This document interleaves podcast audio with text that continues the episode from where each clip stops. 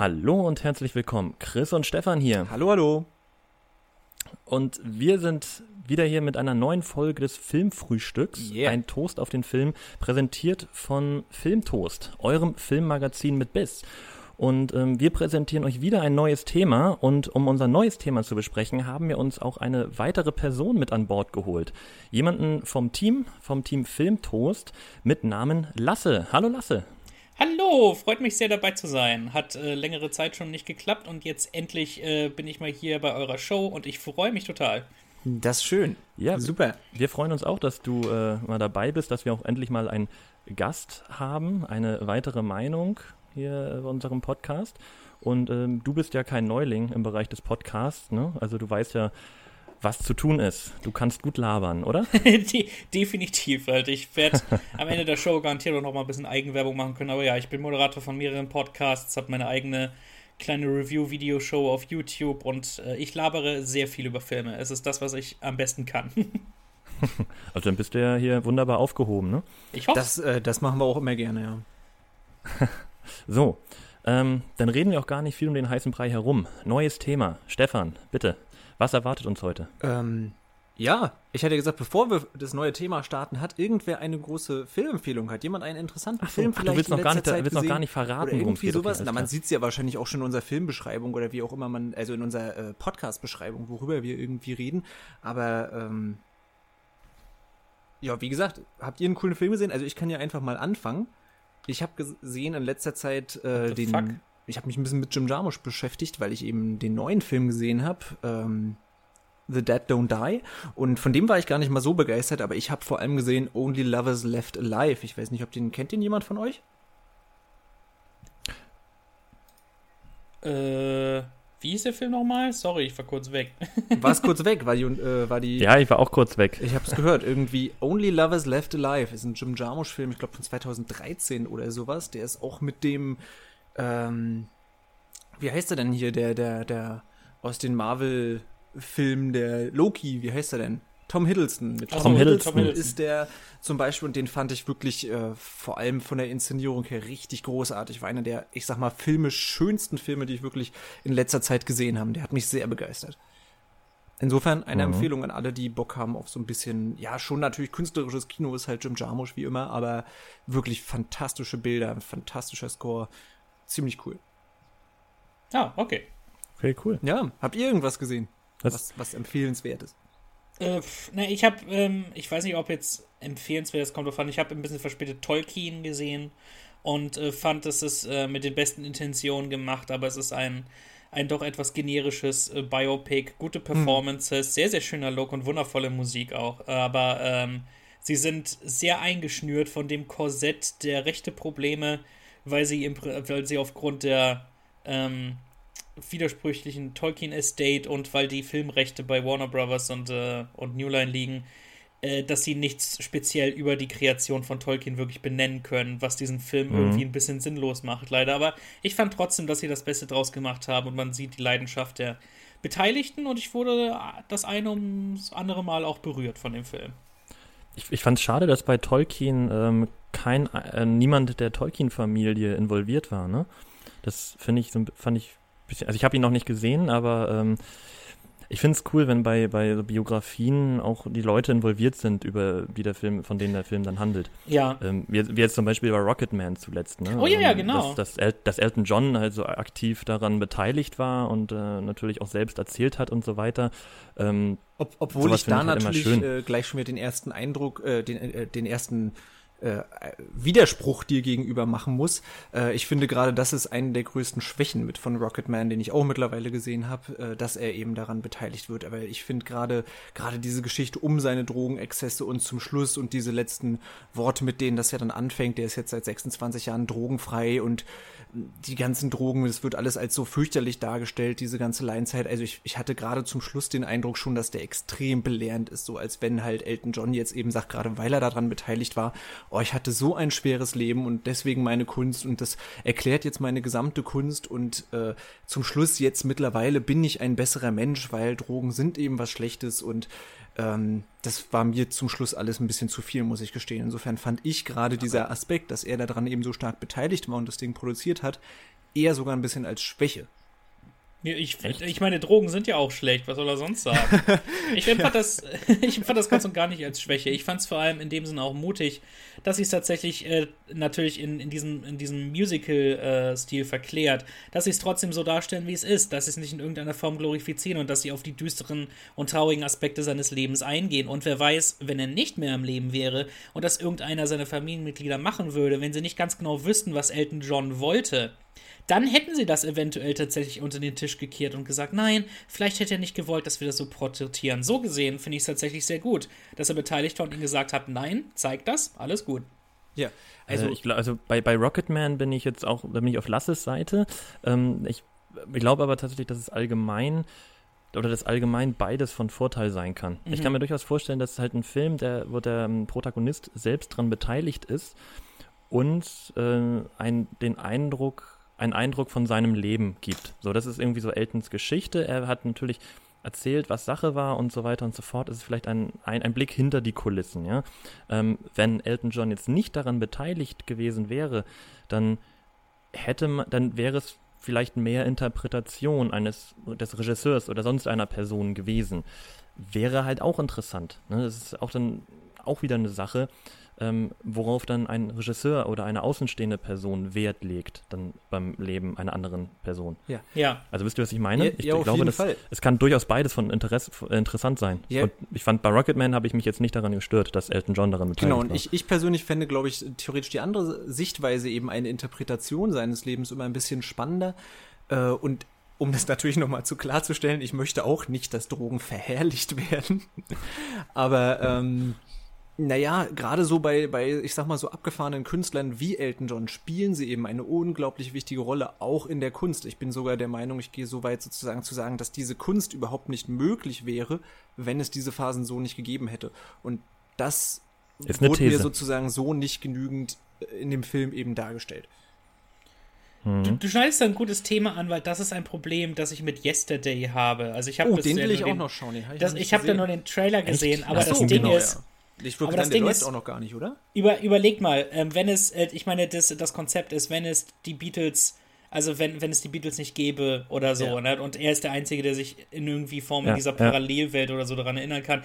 Wenn es die Beatles nicht gäbe, dann sehe es dann wäre es nicht einfach nur so, oh, Leute würden Beatles-Songs nicht kennen, dann würde es komplett anders aussehen in unserer Welt. Ja, eben, dann wäre unsere heutige Musik anders und ich gehe auch da mit der Prämisse überhaupt nicht mit, dass er dann mit diesen Songs super erfolgreich wird. Ich glaube, würde jemand heute wie Fall. die Beatles singen, würde das überhaupt nicht mehr erfolgreich sein, weil alle sind halt irgendwie die tongepitchten Sounds und so weiter gewöhnt, alle mögen mehr elektrische Musik und und so weiter. Also das ist überhaupt nicht mehr der Fokus, den heutzutage populäre Musik hat.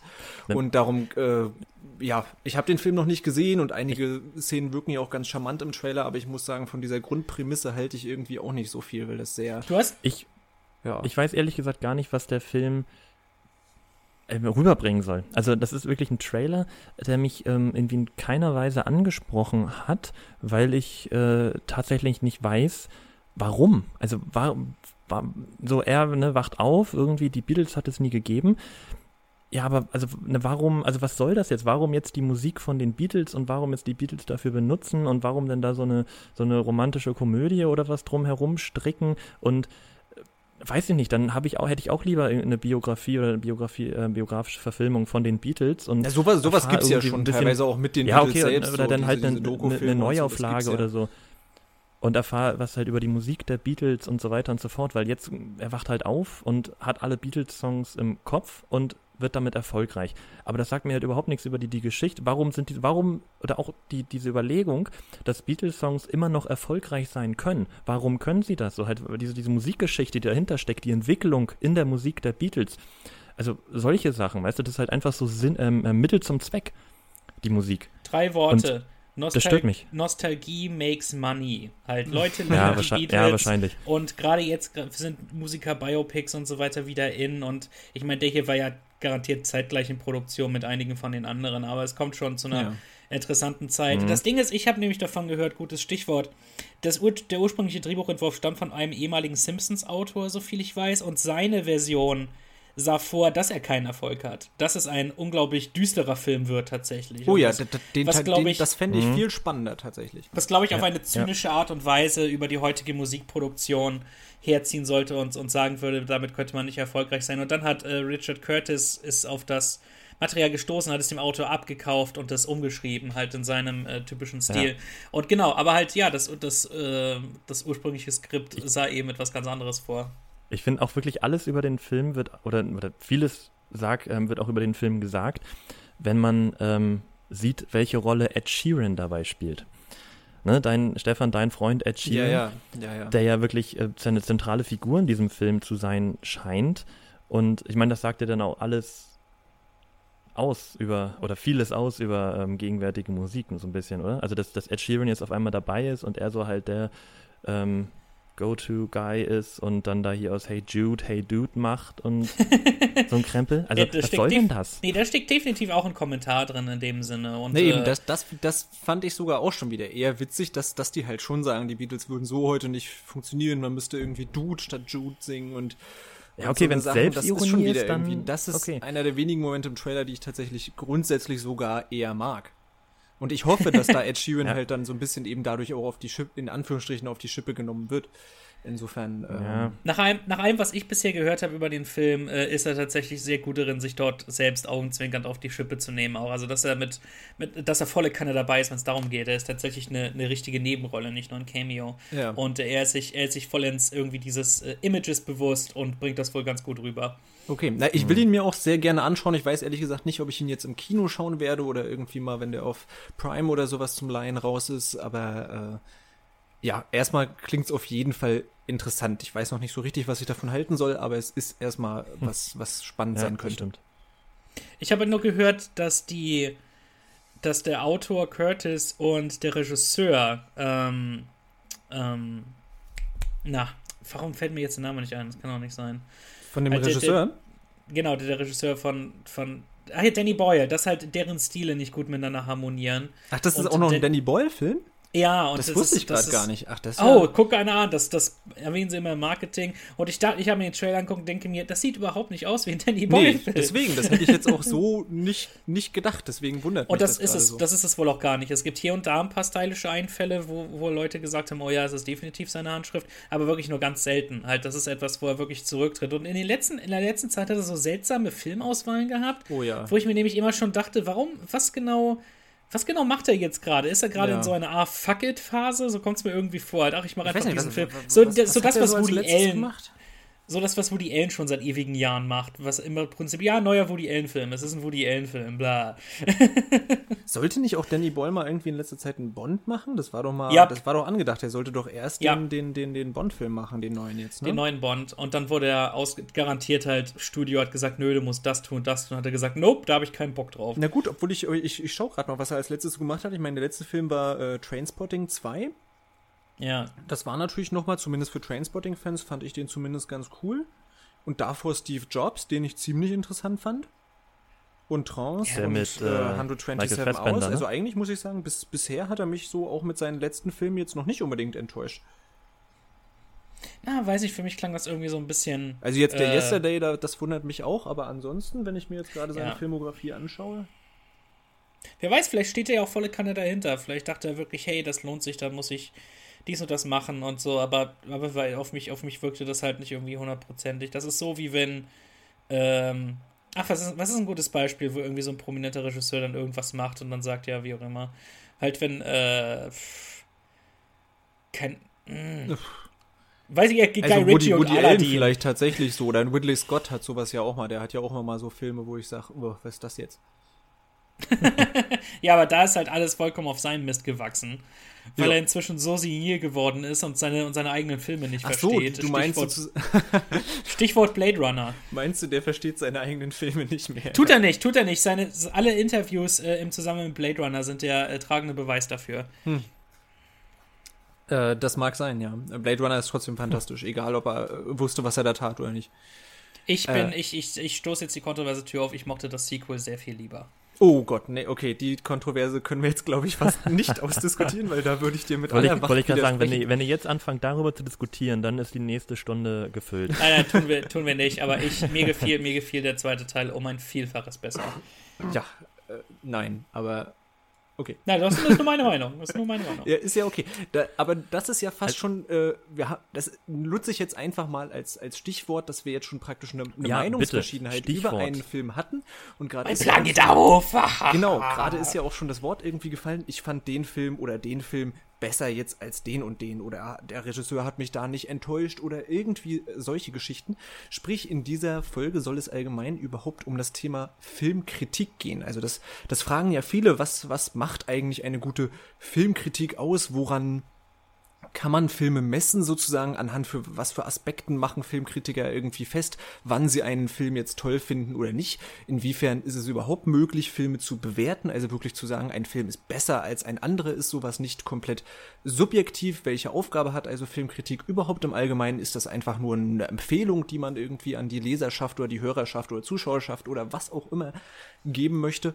Ähm, ja, insofern rund ums Thema überhaupt Filmkritik und Filme bewerten soll es heute gehen. Genau. Dann fang mal an. Stell mal eine Ich, Frage. ich soll äh, wieder was äh, sagen. Ja, ich habe mir wieder wie immer ganz, ganz Ja. viele Fragen aufgeschrieben. Und meine erste, genau, zeig ich, uns mal deinen tollen Fragenkatalog. wenn ich jetzt, also meine allererste Frage, die ich mir theoretisch aufgeschrieben hätte, wenn man jetzt über Filmkritik überhaupt spricht, dann gibt's das ja auch in verschiedenen Me Medien. Ich sag mal, es gibt sowas, was wir jetzt gerade in der Art machen. Man kann es über Podcast machen, man kann eben das irgendwo online machen, so wie natürlich bei uns beim Filmtoast, oder man kann das irgendwo in der Zeitung abdrucken. Auf YouTube gibt's auch Filmkritiker. Ähm, insofern, das gibt's in, oder in, in Fernsehzeitschriften gibt's ja auch sowas. Ne? Da gibt's ja auch immer diese Sternebewertungen und sowas. Äh, insofern, das, das findet sind man ja fast Besten. überall, fast immer, wenn man etwas über einen Film liest, schwingt da auch immer schon eine, eine Bewertung drin. Und ich frage mich immer, inwiefern, also erstens überhaupt, an wen richtet sich eine Filmkritik und inwiefern spielt das beim Schreiben einer Filmkritik denn überhaupt vielleicht oder verfassen oder aufnehmen oder wie auch immer, inwiefern spielt das eine Rolle? Also für wen ist Filmkritik überhaupt gemacht? Also ich sag mal, warum gibt's das überhaupt? Oh, das ist jetzt schon irgendwie eine der mega kompliziertesten Fragen. Ja, na klar. Ähm. ich muss ja irgendwie gleich eine Diskussion äh, anstoßen. Ja. Für wen, Also- ist, für wen ist Filmkritik gemacht? Ich würde sagen, eine Filmkritik ist zuallererst für Leute gedacht, die sich vielleicht tendenziell für einen Film interessieren, aber im Prinzip eine Art Ausschlag möchten. Ähm, äh, irgendjemand, der ihnen, fast, fast jemand, der ihnen quasi sagt, ist der Film gut oder nicht, worin eben das Problem besteht, dass die Meinung natürlich auseinandergehen kann. Aber Leute, die sich trotzdem gerne ähm, anhand von anderen Meinungen ein bisschen orientieren möchten. Ähm, und äh, Oh Gott, das ist so mega schwer zu erklären. Das ist, das ist super schwer. Ich glaube, ich glaube, ähm, es gibt verschiedene Klientel für Filmkritiken. Ähm, also ich glaube, sag mal, so die vermeintliche Meisterklasse sind Filmkritiker unter sich. Ich glaube wirklich, ähm, ne, so vermeintlich professionelle Filmkritiker, die schreiben nicht für eine Allgemeinheit, sondern das ist ein Diskurs, ein filmkritischer Diskurs, in dessen Rahmen ähm, die Kritiker untereinander schreiben. Ja? Das ist wie, wie Wissenschaft. Das ist eine Wissenschaft, das sind Wissenschaftler, die untereinander schreiben. Also auch an der Uni oder so akad akademische Menschen, die schreiben nicht für eine vermeintliche breite Masse, für eine, äh, ähm, sondern für eine, ähm, die schreiben für sich. Ja, die schreiben, Oh. das ist ein, ein diskursiver Austausch. Ja, aber- sie schreiben nicht nur für sich, sondern sie schreiben auch, um das Medium selbst weiter zu erforschen und auszuloten. Ja, genau. Und, und gerade weil du ja sagst, es ist ein wissenschaftlicher Diskurs. Also ich habe auch da das Gefühl, weil, weil man jetzt sagt Diskurs, dann schreibt man das ja auch, ich sag mal, für die anderen Filmkritiker. Also nicht nur für sich, Genau. sondern eben auch Genau, für du die anderen genau. Filmkritiker halt, dass es wirklich ein, ein, ein, eine Art Austausch ist. Und da wäre jetzt meine Frage, ich würde dir sogar zustimmen, gerade wenn man so, so, ich sag mal jetzt, Kritiken von irgendwelchen Festivalfilmen oder sowas liest, die vielleicht jetzt auch gar nicht mal hier ins Kino kommen. Also bestes Beispiel war jetzt in letzter Zeit eben so Burning oder sowas, wenn man zu dem jetzt Kritiken gelesen hat, von dem ja wahrscheinlich sehr wenige mitbekommen hat und ich mochte den ja auch sehr. Aber ist dann nicht so ein bisschen die Frage, geht so eine Filmkritik, die sich ja trotzdem vielleicht viele äh, eigentlich auch mal ansehen wollen, am Publikum vorbei? Also am normalen Publikum irgendwo vorbei?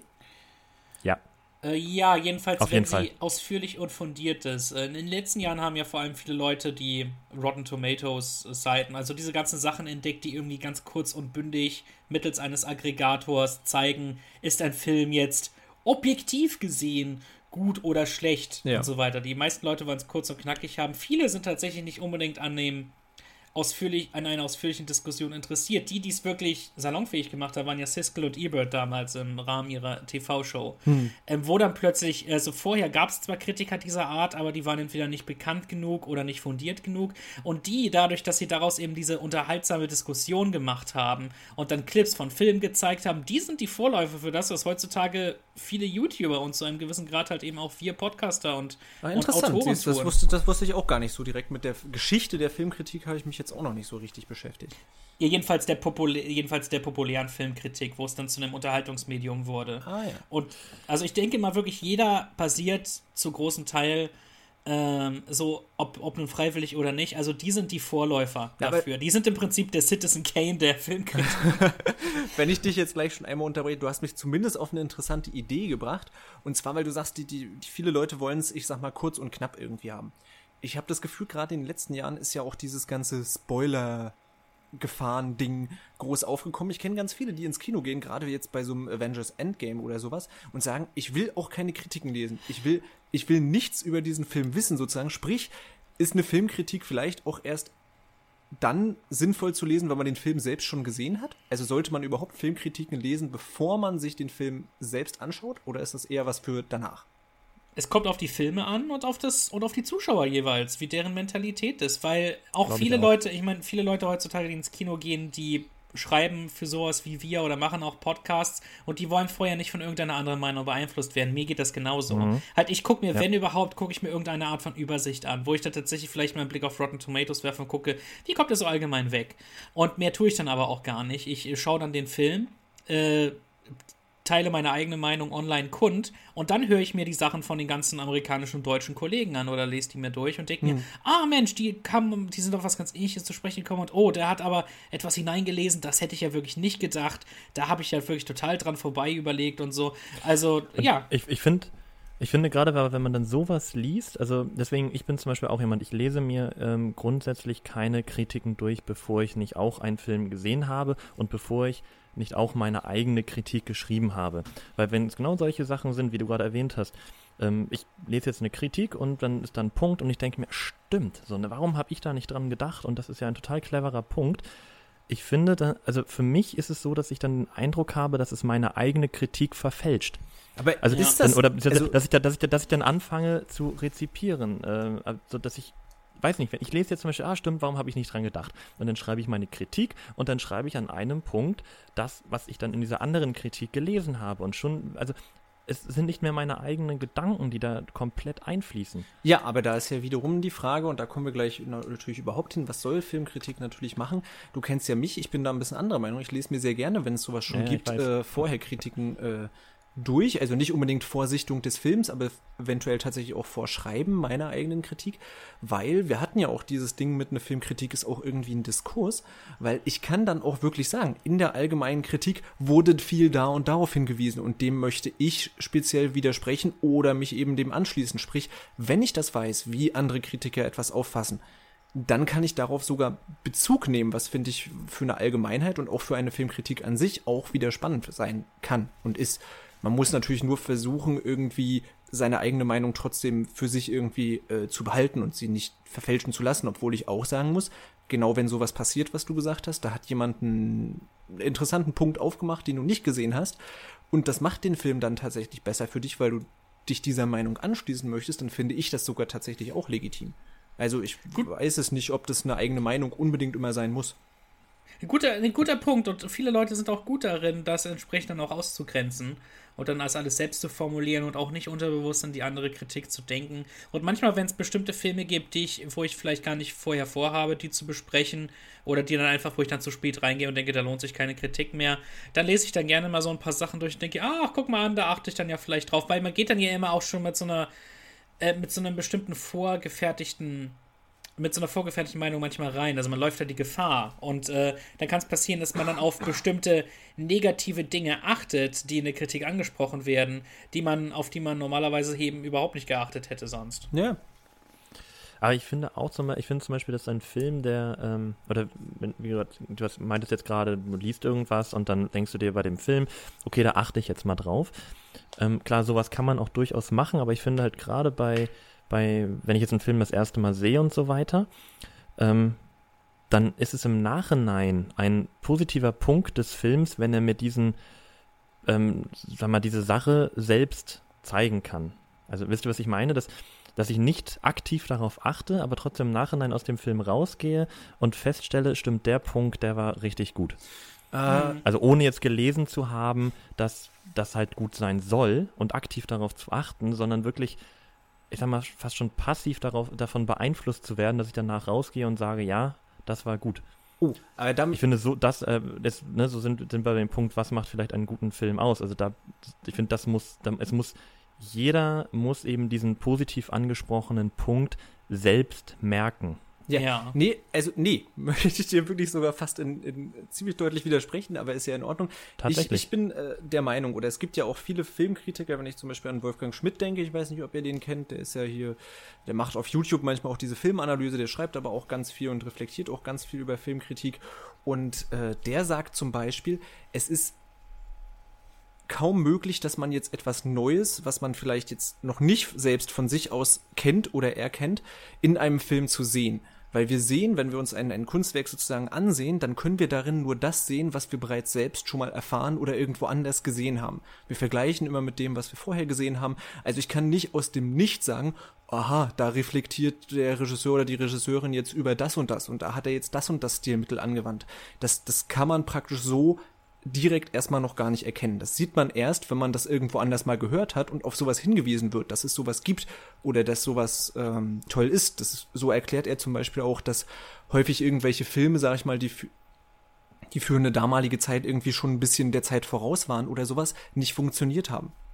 Wisst ihr, was ich meine? Oh ja. Aber wer, wer, hat, wer hat denn damit angefangen? Wie, womit also, angefangen? Wo ist denn da der, na, wo ist denn da der, Anf der Anfang, wenn du sagst, dass man äh, bestimmte Dinge in Filmen gar nicht sehen, also so neu sehen kann, sondern halt immer irgendwie ähm, Bezüge zueinander herstellt. Richtig, na, das, das, das kann zum Beispiel so. eben durch, durch. Also, aber wo ist denn da der Anfang? also, wer hat denn ja? das, wer hat denn das erstmal irgendwie so ein Stilmittel, zum Beispiel jetzt, äh, also zum Beispiel ein Stilmittel in einem Film gesehen? So ein neues Stilmittel. Also, da, wo sind denn da die neuen Sachen, da alles Würde ich tatsächlich behaupten, so ganz neue Sachen gehen dann erst richtig, die wirken vielleicht erstmal strange und dann gibt es vielleicht von Interviewern oder sowas Nachfragenden an die Filmschaffenden. Und die sagen dann vielleicht, ich habe mir das und das dabei gedacht und vielleicht sagen sie dann, dann welche, aha, okay, stimmt, das könnte eigentlich interessant sein. Und wenn das dann andere Filmschaffende oder sowas gleich nachmachen, dann wird es irgendwann zu einem richtigen Stilmittel und dann kann man es auch irgendwann richtig erkennen. Also ich glaube, ich das persönlich heißt, würde mich dieser Theorie tatsächlich sich, anschließen. Das heißt, der Zuschauer an sich ist gar nicht dazu in der Lage, von sich aus neue Stilmittel oder ähnliches zu erkennen, sondern ist auf die, auf die Interpretation oder das Verständnis des Filmmachers angewiesen. Richtig. Oder nee, also nee, nee da, das tatsächlich nicht. Äh, ich bin, also es geht ja nur um eine äh, Reflexion dessen sozusagen, was man sieht. Also man muss jetzt nicht in einem Film, da kommen wir aber auch gleich noch zu, das drin sehen, was die Filmschaffenden gesagt haben. Aber ähm, naja, man kann nicht von sich aus jetzt irgendwelche krass neuen Sachen oder sowas direkt erkennen und benennen. Das zum Beispiel, sagt er eben auch, macht dann irgendwann einen guten Filmkritiker oder eine gute Filmkritikerin aus, dass die halt so, na, man würde sagen, belesen, also so äh, belesen und beschaut sozusagen ist, die kennt so, also ein guter Filmkritiker kennt so viele Sachen und hat sich damit intensiv auseinandergesetzt im Austausch mit anderen, dass er halt Sachen richtig einordnen kann. Ähm, vorhin, vorhin wurde ja auch angesprochen, halt, wer, welcher Film irgendwie hat was erfunden, dass dann zum ersten Mal Leute irgendetwas bemerkt haben, irgendein neues Stilmittel oder wie auch ja. immer. Ähm, Halt ein, ein super Beispiel ist äh, Touch of Evil von Orson Welles, die ja. dreiminütige Plansequenz am Anfang. Ja, die ist fantastisch. Äh, das, war, das war halt das erste Mal, dass dann auch wirklich das normale Publikum plötzlich bemerkt hat, oh, oh, oh, lange, lange Kamerafahrten aufwendig mhm. und so weiter. Und da, das war dann, das hat dann eben auch äh, dieses gewisse Stilmittel losgetreten, genauso wie Orson Welles mit Citizen Kane. Ja. So unglaublich viele äh, Sachen im, in, in halt in Dingen Bildsprache und so weiter, halt so viele Genau. Dinge erfunden hat, Und im Prinzip, die dann richtig. später auch heute noch in Filmen benutzt werden. Und das ist genau das Ding, wie du sagst, das wird später irgendwann benutzt. Das heißt, später erkennst du, dass es ein richtiges Stilmittel war. Ich würde mal sagen, beim ersten Mal sehen von Citizen Kane hat noch niemand gesagt, dass das jetzt so ein krasses Stilding ist und dass das so viel Einfluss haben wird und sowas. Das würde ich mal wagen zu bezweifeln.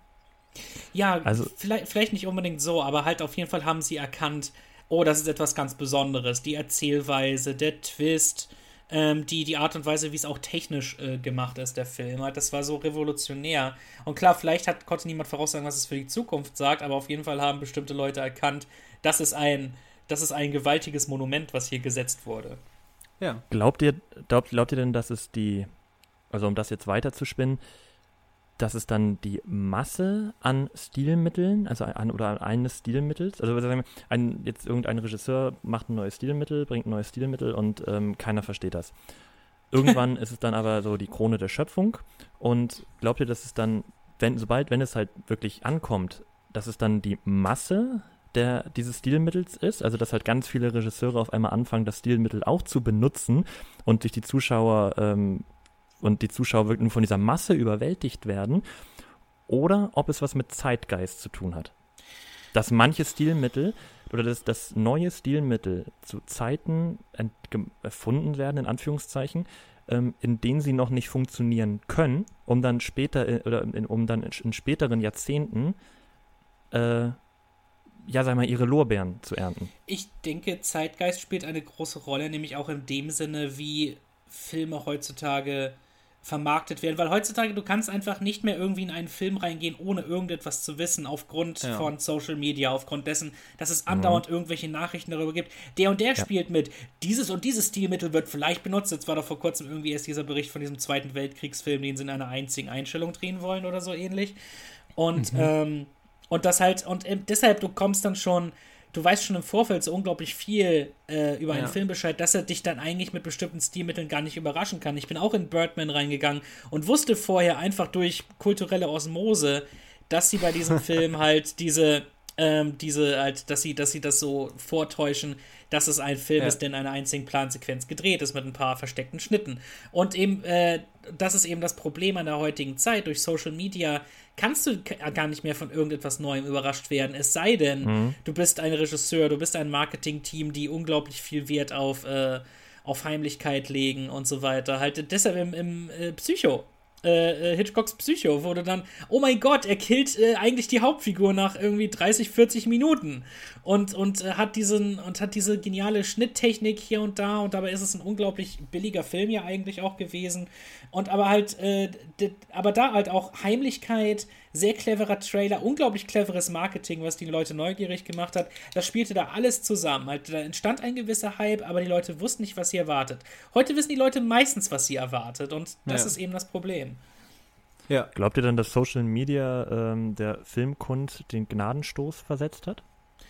Ist jetzt sehr ähm, dramatisch, ich weiß, aber Nö, das ist wie theoretisch, immer, wie, sagt, wie du durch, halt durch Social hast. Media, durch Social Media sind Neuheiten begrenzt oder beziehungsweise ist es halt schwierig, Neuheiten auf den Markt zu bringen oder Überraschendes auf den Markt zu bringen. Ähm, glaubt ihr, dass dann da überhaupt noch Interesse und Lust von Seiten der Filmkunst besteht? Wenn man sowieso weiß, okay, das geht jetzt durch aller Munde und ähm, die ähm, lässt Twitter überfluten und so weiter und ich brauche da mir überhaupt keine Gedanken mehr machen, sondern dass letztendlich jetzt vielleicht nur noch, ne, auch um auf die letzte Folge zurückzukommen, dass nur noch Blockbuster interessant ist?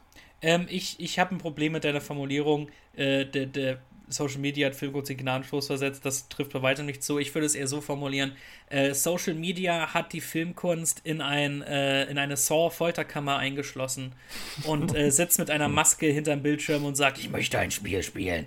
Das trifft äh, sehr viel eher zu. Na, also es, es beeinflusst halt, glaube ich, unglaublich stark so, ne? Das, das ist, glaube ich, so das Ding. Das heißt ja nicht, dass es nicht noch kreative Filme und so gibt. Das ist, halt, das ist dann eher wie jetzt wieder der Unterschied sozusagen zwischen, ah, da kommen wir gleich noch hin, zwischen ist das jetzt ein guter Film oder ist das ein populärer Film, ne? Also ich glaube, was, was Ja. Popularität angeht, da ist Social Media natürlich logischerweise mit so das Ding.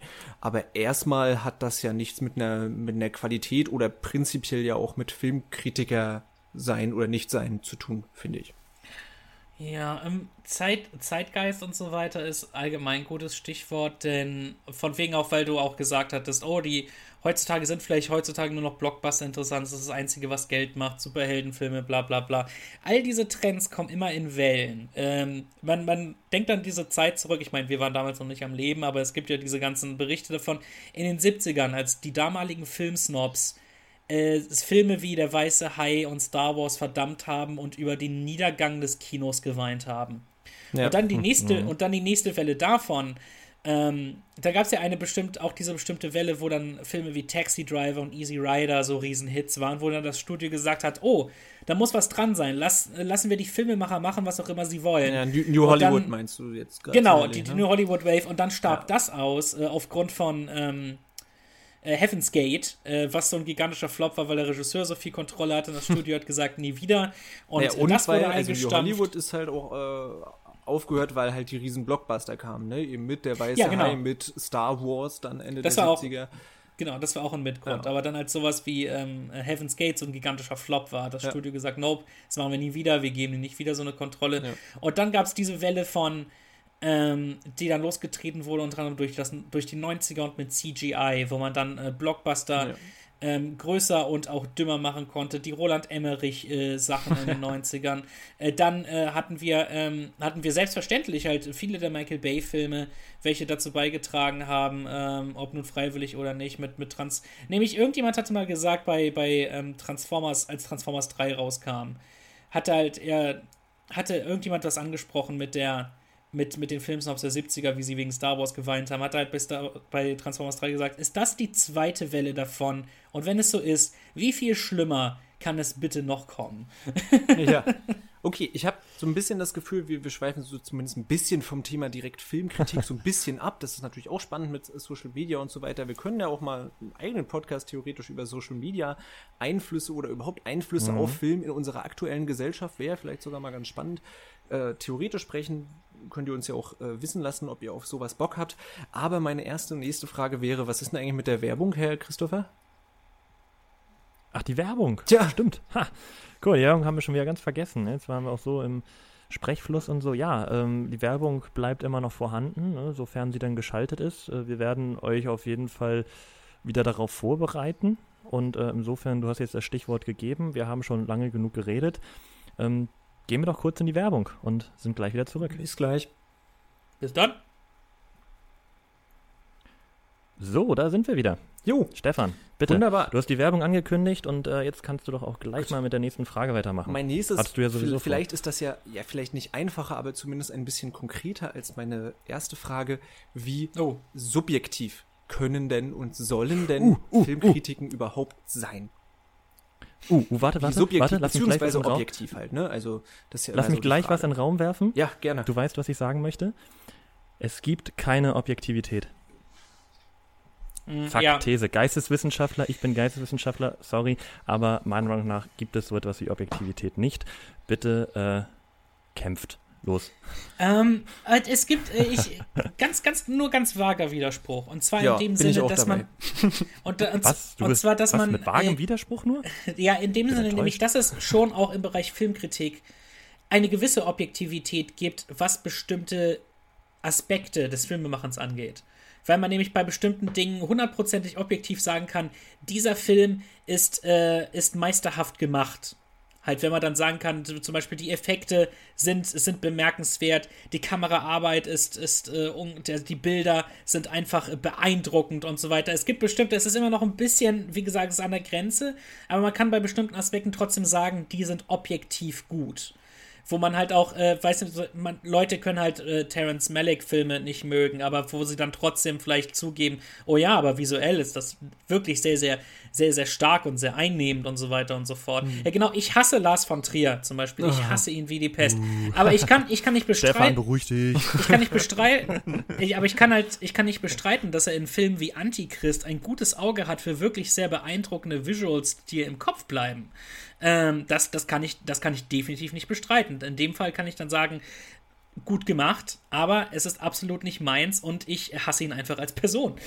okay, ich habe das Gefühl, dass das wäre fast so dann meine, meine, meine nächste Frage gewesen, inwiefern einem ein, inwiefern man einen Film als gut bezeichnen kann, aber ihn trotzdem nicht so gerne mag. Also inwiefern, sage ich mal, gefallen und eine Wertung im Sinne von der ist gut oder nicht so gut, inwiefern das Ja. zusammenhängt, das habe ich jetzt so ein bisschen aus deiner äh, Rede sozusagen rausgehört, dass du ein bisschen in die Richtung versucht hast zu argumentieren. Ähm, So Das ist kleines auf jeden bisschen. Fall so. Jude? Das ist auf jeden Fall so. Also das, das, deswegen, ich bin, deswegen sage ich ja, okay, also ich verstehe immer diesen Punkt, es gibt so ein bisschen Objektivität und so weiter und so fort. Aber ähm, es ist halt wirklich immer die Sache des persönlichen Geschmacks, ne? Ja, Die halt unglaublich viel bei Filmkritik ausmacht. Genau, also aber das ist dann trotzdem immer noch der Punkt, dass es dann gefallen halt. Ich kann sagen, mir gefällt der Film, auch Genau. wenn ich weiß, das ist vielleicht kein Genau. besonders guter Film, aber eine Kritik zählt ja erstmal darauf, erstmal zumindest darauf ab, wie gut oder nicht gut ist der Film, wenn man das jetzt in eine Ich, Bewertung ich finde, ich finde, das ist eigentlich ähm, auch eine schöne, eine schöne Überleitung, oder vielleicht ist es auch nicht so eine Überleitung, aber ich werfe es auch nochmal in den Raum, ähm, wenn wir von Bewertungen reden. Ja, da kommen wir auf jeden Fall noch. Ähm, Lass nein, uns nein, nochmal bei subjektiv, ach so. objektiv bleiben. Also Bewertungen kommen wir auf jeden Fall Okay, noch drauf, okay, ob man überhaupt Gut, sagen kann, ich wollte nicht dein, ich wollte nicht dein äh, Themen, Aber da, ich Katalog glaube, da kommen wir jetzt werfen. zumindest erstmal ein bisschen weg dann von subjektiv und objektiv, weißt du? wie, wann kommen wir weg? Na, wenn wir jetzt schon auf das Thema Bewertungen direkt eingehen.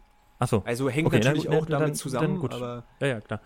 Na, dann, dann spare spar ich mir Na, den Kommentar also was- noch auf, dann, äh, okay. was, was mein Ding sozusagen ist, warum äh, ich glaube, dass äh, zumindest dieses Argument, es gibt keine Objektivität, mir ein bisschen zu weit greift, ist, das würde ja praktisch den kompletten Gegensatz ähm, bedeuten und das würde ja fast bedeuten, dass alles komplett relativistisch ist. Also alles ist einfach ist nur so. eine Meinung von irgendjemandem und dann Das würde ist doch es aber- ja also in das ist Anf- doch auch so. warte, und dann würde es ja keine ich sag mal professionellen Filmkritiker oder sowas geben. Das wären ja dann in Anführungsstrichen professionelle Meinungsansager. Ja. Also die, die Ja, auf jeden Fall. jede, jede Wissenschaft besteht. Jede Wissenschaft besteht daraus.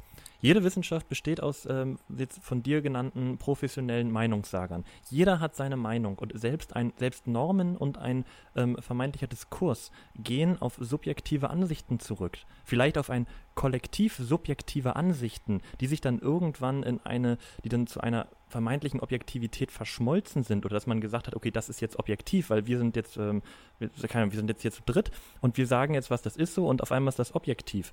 Also ich bin der Meinung, dass halt selbst so eine Objektivität ja, aber das, halt das ist ja ein Objektiv. Das heißt, es ist Ansichten nicht mehr von einem Nein, einzelnen Subjekt abhängig, sondern das sieht eine Gemeinsamkeit so. Das ist nicht mehr von Ja gut, aber, Etwas- aber wann, dann ist wann, wann setzt denn diese Objektivität ein? Also ich stimme Wann dir schon zu, das ist immer wahrscheinlich durch Individuen natürlich geprägt sozusagen. Na klar, muss es ja irgendwie, weil alles, worüber wir reden, ist ja menschgemacht. Aber trotzdem kann daraus ja eben eine gewisse Art, bis zu einem gewissen Grad, nicht komplett, stimme ich dir auch zu, aber bis zu, weil ansonsten, und da kann mir auch niemand mit, man kann vielleicht sagen, ich habe an dem Film mehr Spaß gehabt als an dem anderen. Da wären wir wieder beim Gefallensfaktor. Aber man kann nicht sagen, dass, keine Ahnung, Transformers 2 besser ist als, keine Ahnung, The Shining. Oder zwei glorreiche Halunken oder was weiß ich. Das kann mir keiner Oder ein erzählen. vergleichbarerer Film Mad Max Fury Road. Was jetzt Mad Max Fury Road als, als ist, ist besser als was? Nein, in dem Sinne, also äh, es ist besser halt, äh, einen Film wie Transformers 2 mit Mad Max Fury Road zu vergleichen, Okay. als mit sowas wie The Shining, weil sie immerhin zum selben Genre gehören. Gehe ich mit, genau. Mhm. Also da, da, da würde ich jedem sagen, okay, mag ja sein, dass du persönlich vielleicht mit dem einfach mehr Spaß gehabt hast. Aber das kann mir eigentlich keiner erzählen, dass eben Transformers 2 ein besserer Film ist und irgendwie wirklich objektiv, was man eben darunter versteht, da gebe ich dir zu, ist natürlich irgendwo gesellschaftlich geprägt, aber dass der besser ist als zum Beispiel Mad Max Fury Road. Das kann, das kann mir keiner erzählen oder der hat wirklich gar keine Ahnung.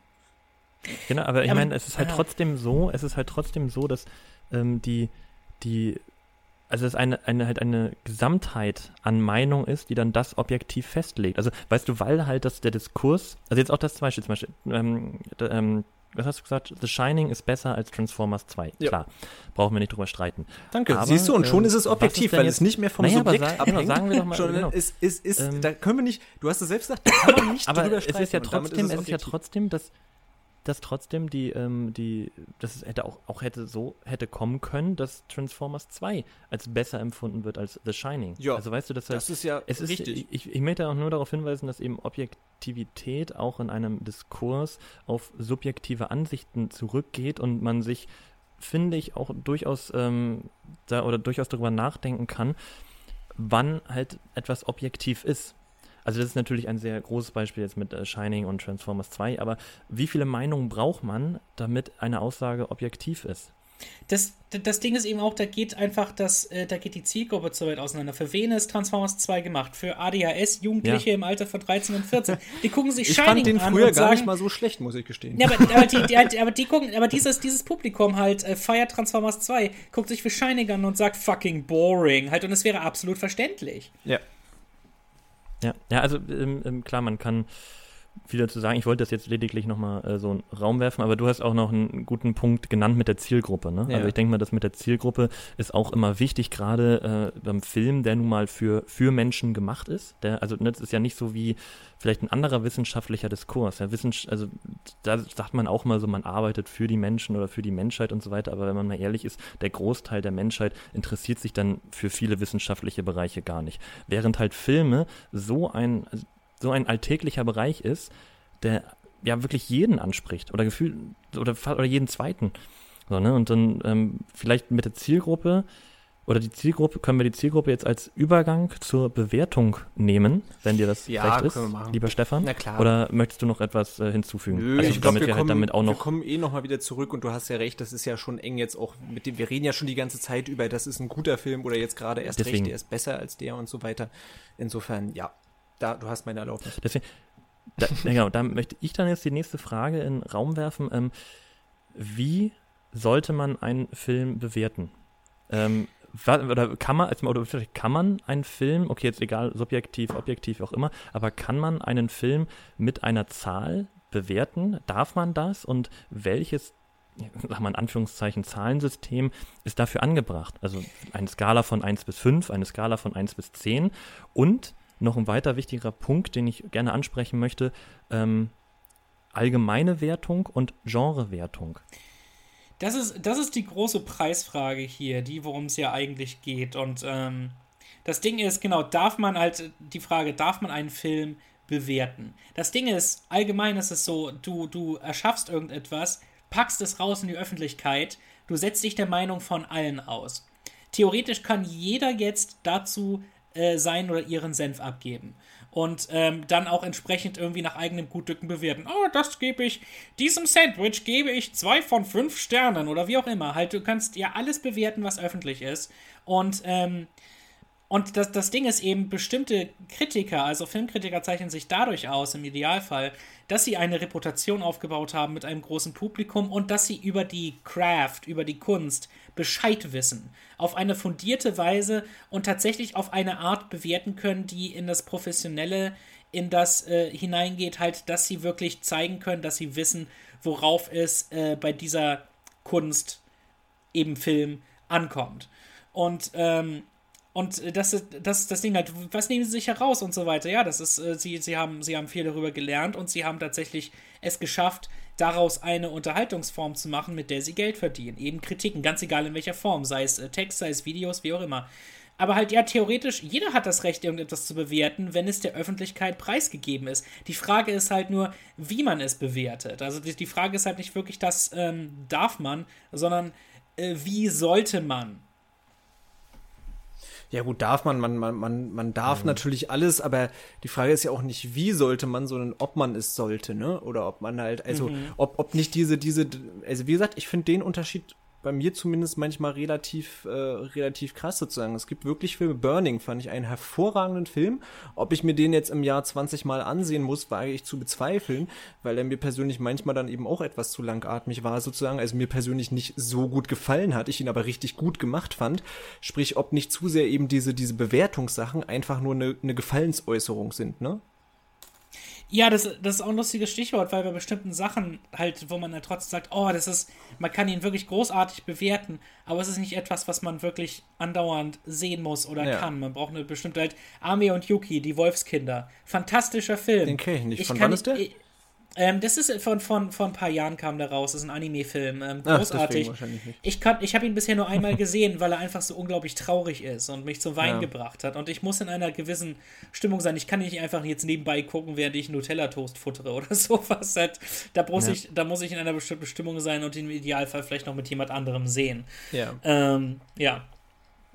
Ja. also genau, das ist, das ist halt so, so, so dieses Ding, glaube ich, dass es unglaublich schwer ist, dieses Gefallen und äh, naja, die, die vermeintliche Objektivität irgendwie reinzubringen, obwohl es das natürlich auf einem hohen Level auch immer nicht mehr gibt. Das heißt, würdet, würdest du mir zustimmen, so das habe ich jetzt versucht, dass das gute Kritiker eine Art Expertise auszeichnet, im Sinne von, dass, dass derjenige oder diejenige sich einfach unglaublich auskennt, sprich wirklich viel gesehen hat, das in größere Zusammenhänge einordnen kann, äh, sich eben eventuell wirklich auf gängige Meinungen, ob die jetzt objektiv oder nicht sind, sage ich mal, aber auf gängige Konventionen beziehen kann und sagen, okay, da macht der Regisseur oder die Regisseurin eben etwas etwas komplett Neues oder ähm, also sprich, zeichnet ein Filmkritiker vor allem Expertise einfach aus.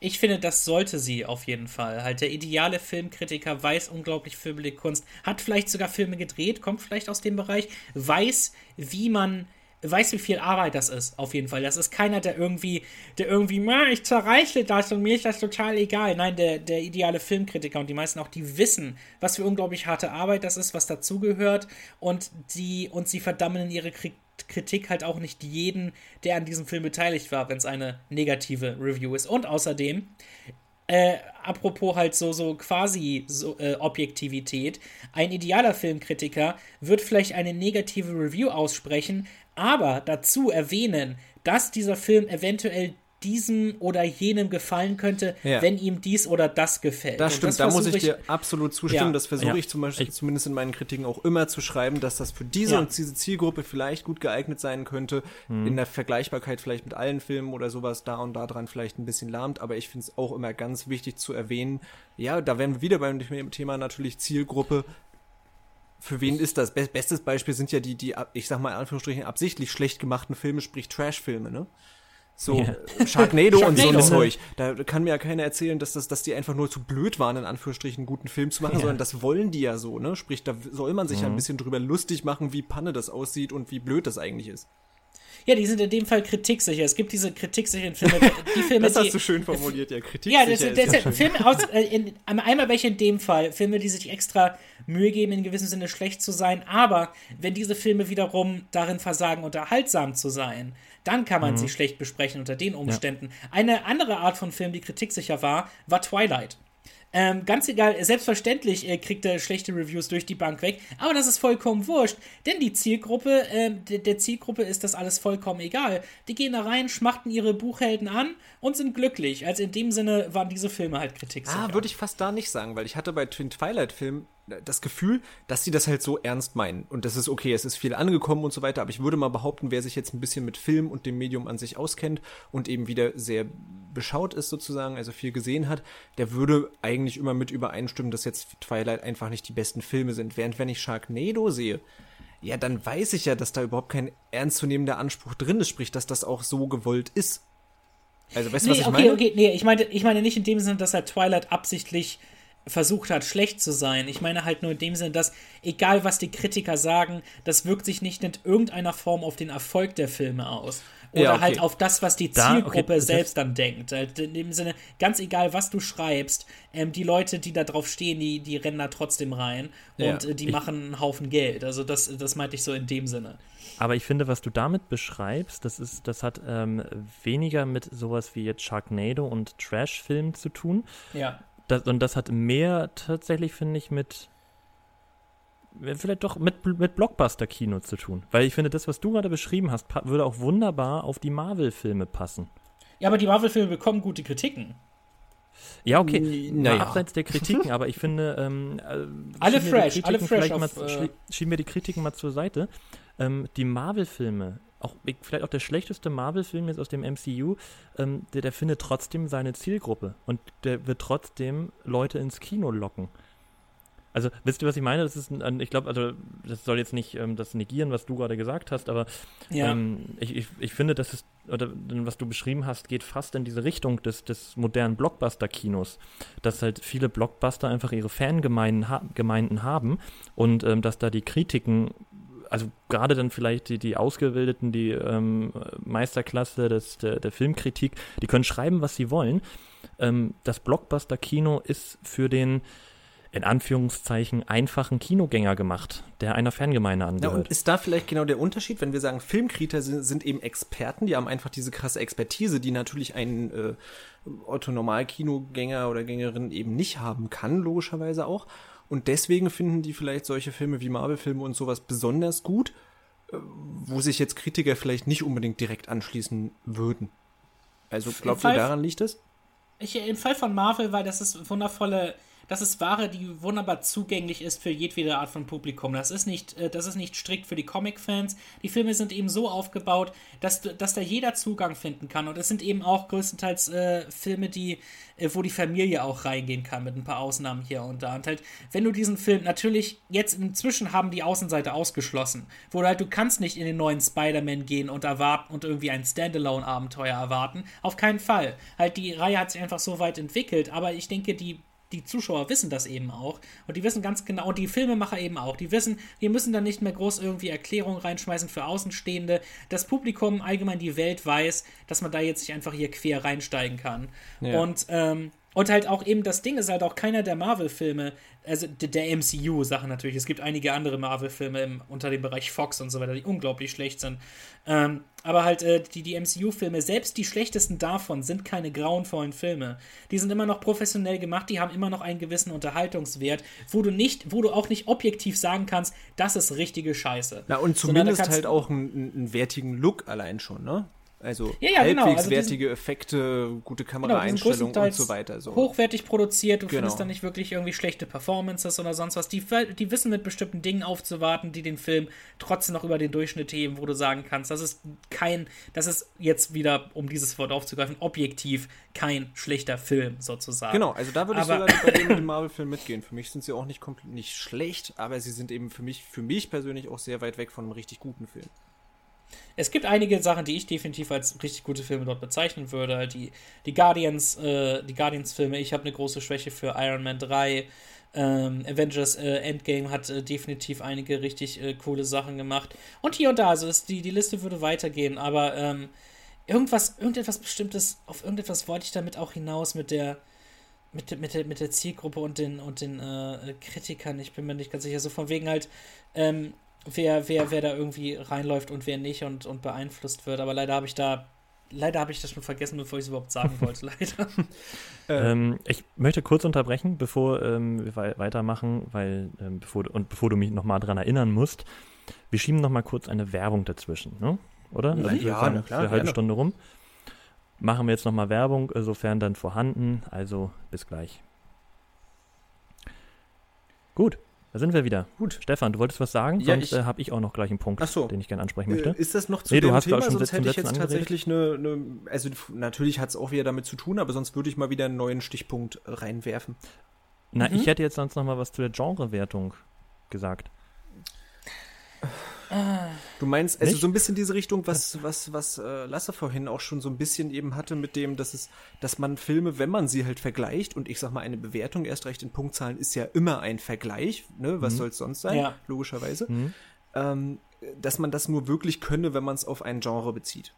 Nur dann, also das ähm, war ja auch das Ding, was Lasse vorhin gesagt hat, so, wenn man jetzt äh, Transformers 2 mit The Shining vergleichen will, dann ja, kann genau, man eigentlich genau. nur mhm. sagen, okay, also jetzt gut, vielleicht rein visuell und so weiter und handwerklich ist The Shining natürlich deutlich krasser nochmal gemacht, aber es ist unglaublich schwer, die beiden ansonsten jetzt irgendwie wirklich tiefergehender ja. zu vergleichen.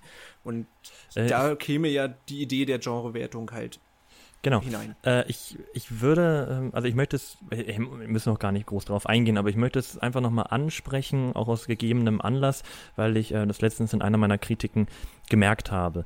Ähm, ich habe nämlich äh, eine Kritik zu Auf eigene Faust geschrieben, wird auch demnächst erscheinen, und das ist ein Western ein Hollywood-Western. Mhm. Und ich persönlich bin ein sehr großer Freund des Hollywood-Westerns. Gebe ich offen zu. Ich lasse mich, okay. ich mag auch gerne Abenteuerfilme. Ich wirklich, ich liebe auch Western-Filme. Das ist auch okay. Habe auch schon da schlechte Sachen gesehen. Ähm, aber das war so ein Film, das war wirklich ein Western, ein einfach gestrickter Western par excellence, den ich, dem ich in einer Genrewertung wirklich äh, hohe Punktzahlen geben möchte. Mhm. Aber wenn man jetzt bedenkt, unsere Wertung, ne, wir haben fünf Toastscheiben zur Verfügung. wo ist da der allgemeine Konsens? Die kannst du auch noch halbieren. Weil, weil, weil das, das, ähm, der Hollywood-Western an sich, da sind wir uns darüber einig, auch wenn ich ihn sehr mag, das ist nicht ähm, die, die Meisterklasse, das ist nicht die, äh, die Meisterklasse, also das ist nicht die erste Liga, ähm, das ist nicht die, die Krone der Filmschöpfung, ähm, sondern das ist auch klassisches Gefallen-Kino. Oder? Stimmt ihr mir zu? Hm? Ja, wissen Sie. Oh, es gibt auch also Klassiker, so hier, ich kenne mich ehrlich gesagt mit Hollywood-Western, muss ich gestehen, nicht so krass aus, aber es gibt ja auch Sachen, die auch von großen Filmschaffenden immer wieder als als so Filme zitiert werden, die sie gerne immer wieder äh, auch als Vorbilder nehmen und so weiter. Und da sind ja gerne auch mal Hollywood-Western dabei. Also ich würde jetzt nicht so sagen, dass das jetzt irgendwie, ja. Ja, aber also, also okay, natürlich kann man auch nicht über einen Kamm scheren. Ähm, nichtsdestotrotz ist der Hollywood-Western äh, ein, ein, eigenes Genre. Und ähm, ich möchte, wollte nur darauf hinaus eben, dass es halt mit fünf Toastscheiben in unserem Fall schwer ist, so einen allgemeinen Konsens, oder manchmal schwer ist, so einen allgemeinen Konsens zu finden, ähm, um da auch zum Beispiel so einen äh, sehr guten Hollywood-Western einzuordnen, wenn man ihn dann aber auch wieder mit Filmen wie, äh, keine Ahnung, Mad Max, Fury Road, The Shining, ähm, irgendeinem Christopher Nolan-Film oder so Inception. vergleicht. Genau, Inception. Also, wisst ihr, was ich meine? Das, mhm. ja. das ist manchmal schwer und da finde ich ja. halt so eine Genrewertung manchmal doch sehr angebracht und ähm, finde es gut, wenn halt auch so wie du das jetzt meintest, dass du das in deinen Texten ab und zu machst und wenn das halt auch wirklich höherklassige Filmkritiker machen, ähm, anzusprechen, für wen dieser Film vielleicht doch gemacht ist, ja, oder also, wen er halt ansprechen soll. Wenn man das eben, wenn man da auch diesen Blick drauf hat, dass dieser Film nicht all, für eine Allgemeinheit gut sein soll. Also ich finde die Idee sozusagen irgendwie eine, eine versuchen, wir versuchen eine Vergleichsgruppe zu schaffen, die sich halbwegs ähnlich sind. Also ich sag mal, wir machen das Spektrum der, ups, jetzt bin ich gegen mein Mikro hier gestoßen. Wir machen das Spektrum der, äh, der Filme, die wir betrachten, irgendwie ein bisschen geringer, also homogenisieren das Ganze irgendwie, dann greift aber Genre für mich ein bisschen zu kurz. Also als Beispiel, keine Ahnung, ich finde es dann auch sehr schwierig, in einem Western jetzt einen alten Hollywood-Western aus den 30ern oder 40ern mit den glorreichen Sieben von vor jetzt, was weiß ich, zwei oder drei Jahren zu vergleichen. Hm. Ist zwar derselbe Western, okay. oder mhm. bei Science-Fiction-Filmen finde ich es noch krasser. Denk mal an äh, Alarm mhm. aus dem Weltall und vergleicht es mit Interstellar oder sowas. Ja? Ist ja, das gleiche ja. Genre irgendwo, aber insofern greift das mhm. fast schon, wenn man diesen Versuch wagt, irgendwie das mit ähnlichen Filmen zu vergleichen, was ja diese Idee der Genrewertung ist, dann greift das, glaube ich, dann doch immer noch zu kurz. Sprich, nur eine reine Genrewertung tut's nicht. Für mich ist dann so ein Satz mhm. für Freunde von dem und dem Film oder dem und dem Genre und dem und dem Bereich ist es eher gemeint. Also, dass, dass man halt, also, wenn dann konkreter sozusagen Anstöße gibt, für wen es eventuell etwas sein könnte. Noch problematischer also wird es ja bei Filmen, eine, die man nicht mal genau in ein Genre einordnen kann. Insofern. Du, also möchtest du eine äh, Freundewertung heranziehen? Eine Freundewertung? ja, für, oh. Der Film ist für Freunde von äh, dem und dem. Na, na genau, also so, das, deswegen würde ich sagen, lohnt es sich eben nicht zu einer normalen Wertung, die sich praktisch auf alles beziehen soll, nochmal eine Genrewertung, weil ich glaube, das, das, das löst nicht wirklich viel mehr Probleme sozusagen. Also man ja, bekämpft dann, damit nicht wirklich das, was man versucht damit zu bekämpfen. Habe ich immer das Gefühl. Und im, im, mhm. Fall von, im Fall von Genre- und Freundewertung muss man eben auch auf ganz, ganz, ganz spezifische Filme nennen. Denn zum Beispiel, wenn jetzt irgendjemand bei einem bei irgendeinem Actionfilm unter die Wertung schreibt, dieser Film könnte Leuten, könnte Freunden von Taken 3 gefallen, dann ist das immer schon so, ah, Problem, denn das ist keine gut gefilmte Action. Das ist mies gefilmte Action und furchtbar geschnittene Action und überhaupt irgendwie alles furchtbar daran. Und dem das, da ist das Ding, weil es eben auch innerhalb der Genres diese großen Diskrepanzen an äh, Qualität gibt, wo man dann eben auch ganz, ganz vorsichtig sein muss. Halt, wenn, wenn jemand sagen würde, dieser Film ist für Action-Fans genau das Richtige, ist es viel zu verallgemeinert. Da muss man wirklich konkrete Beispiele heranziehen. Eben. Weil zu Action gehört eben theoretisch auch Taken 3 und das ist eben miese Action. Ja, aber trotzdem könntest du ja wie, sagen, ja. wer sowas jetzt mochte wie Taken 3 und es geht vielleicht gerade um einen ähnlich äh, vermurksten Actionfilm, für den könnte das dann was sein. Ich, das könnte man dann vielleicht so ein bisschen ja. sarkastisch fast schon meinen, aber. Ja, das wollte ich gerade sagen, ja. also aber das könnte der, man ja theoretisch Freunde machen. Die Freunde- halt, bzw. Hasserwertung, ja? Genau, also, da kann man sich halt, weiß nicht, manche schreiben dann halt in ihre Kritiken, dieser Film ist genau das Richtige für Leute, die sich gerne mit einem Hammer auf den Kopf hauen. Ja, genau. ja, genau, so eine Richtung wäre das denn. Und das kann man ja sagen, wer das halt gerne macht, dann ist das so. Aber Jedem das seine, ne? Nee, ich weiß ja, was du meinst. Aber ja, das ist so ein bisschen meine Meinung einfach zur Genrewertung, dass das nicht so wirklich das Problem, was man versucht damit anzugehen, nicht so wirklich löst. Ja. Gut. ja, es ist halt Stefan, hin achso. und her mit dem Ding. Jo. Stefan, äh, wenn wir, ne, wie gesagt, ich wollte das auch nur, nur kurz, wie gesagt, wollte nur kurz einmal als einwerfen. Ähm, mach deinen nächsten Punkt auf, deine nächste Frage bitte. Du wolltest vorhin schon ansetzen. Ähm, eines meiner Lieblingsthemen. Ähm, Oh. inwiefern kann man einen Film daran, haben wir auch schon, ist so indirekt schon ein paar Mal aufgeploppt, daran bewerten, wie unterhaltsam er ist? Also, ne, man sagt ja immer, die großen populären Filme sozusagen, es ist verdammt unterhaltsam und das macht eigentlich richtig viel Spaß, ist jetzt aber künstlerisch vielleicht nicht unglaublich wertvoll. Oder ist ein Kunstfilm automatisch immer, wenn er halbwegs gut gemacht ist, gleich besser als ein Film, der in Anführungsstrichen nur unterhalten will? Oder was, was macht denn sozusagen, vielleicht geht das in die richtige Richtung, was macht denn einen guten Unterhaltungsfilm aus? Das ist eben auch glaub- das Problem, weil im, im Bereich Unterhaltung ist das so, also Lachen, gerade Humor ist vielleicht das Subjektivste, was es überhaupt Oh gibt. ja, da stimme ich dir zu. Und äh, gerade zu Unterhaltungs, äh, Stichwort Unterhaltungsfilm, da fällt mir jetzt erstes ein, oh, dann ist es ein lustiger Film wahrscheinlich. Halt, man kann natürlich auch von so etwas wie Mad Max Fury Road sagen, er ist unterhaltsam, aber es ist auf eine andere Art. Ja. Halt, das ist dann, ist dann visuell unglaublich interessant und du bist immer dabei und du, äh, und du hast einfach Spaß daran in der Art und Weise, wie toll das alles ausgeführt ist. Aber jetzt Unterhaltung verbinde ich in erster Linie mit Humor und das ist das Subjektivste, was es überhaupt gibt und deshalb ist das wahrscheinlich das Allerschwierigste. Ja, Unterhaltung verbindest du mit Humor? oh, ich tatsächlich Ja, auch, ja. schon in gewissem Sinne, natürlich Unterhaltung kann man weiterfassen. Zum Beispiel auch Horrorfilme können unterhaltsam sein. Ich finde, die ersten beiden Original Conjuring-Filme sind sehr unterhaltsame Horrorfilme, weil, sie, weil, weil du dich gruselst, aber du gruselst dich trotzdem gern. Es ist nicht in einer Form verstörend wie zum Beispiel äh, Hereditary, den ich so verstörend fand, dass ich nach irgendwie anderthalb Stunden ausmachen musste. Weil das ist halt, das ist halt definitiv, das ist wirklich ein meisterhaft gemachter Film, Ja. aber meine Güte hatte ich keinen Spaß dabei. Meine Güte war ich wirklich auf Nee, eine auch nicht. ehrliche Art und Weise verstört, dass ich ihn bis heute noch nicht zu Ende geguckt habe, obwohl ich ihn hier im Regal stehen habe. Und eben das ist es. Es gibt eben innerhalb der verschiedenen Genres, selbst im Bereich Horror, gibt es Horror, sowas wie zum Beispiel ähm, Sam, äh, Sam Raimis ähm, Drag Me to Hell. Ein Ja. sehr unterhaltsamer Horrorfilm. Ja, Und, aber äh, und- also kann ja. mich etwas unterhalten, ich sag mal, gerade weil es irgendwie verstörend ist. Also Hereditary ist, ist nun mal ein richtig guter Film und unterhält er gerade nicht deswegen, weil er eben so ein Nein. guter Film ist und sich damit beschäftigt. Das würdest du nicht als Unterhaltung sozusagen bezeichnen. Nein, das ist eben nicht, das ist nicht Unterhaltung, weil einfach die, weil, weil die Thematik so unglaublich heavy ist, sage ich jetzt mal. Und es ist, und sie, der Film sich so eine Mühe gibt, dich wirklich auf eine sehr, sehr psychologisch tiefe Art und Weise zu verstören, dass es einfach nicht unterhaltsam ist. Aber Du das ist ja das, was dich daran zumindest fasziniert. Darum findest du den Film ja eventuell gut oder deswegen hast du ihn geschaut und vielleicht ja, ich sag mal im Nachhinein, vielleicht nicht in dem Moment, aber im Nachhinein ja auch gerne geschaut, weil es eben ein guter Film war und hat er dich deswegen eben gerade nicht eben unterhalten, weil er dich an der Stange hält, weil er fasziniert und deswegen unterhält er dich immer weiter. Nee, also das- kann man nicht Unterhaltung auch Du in diesem Sinne verstehen?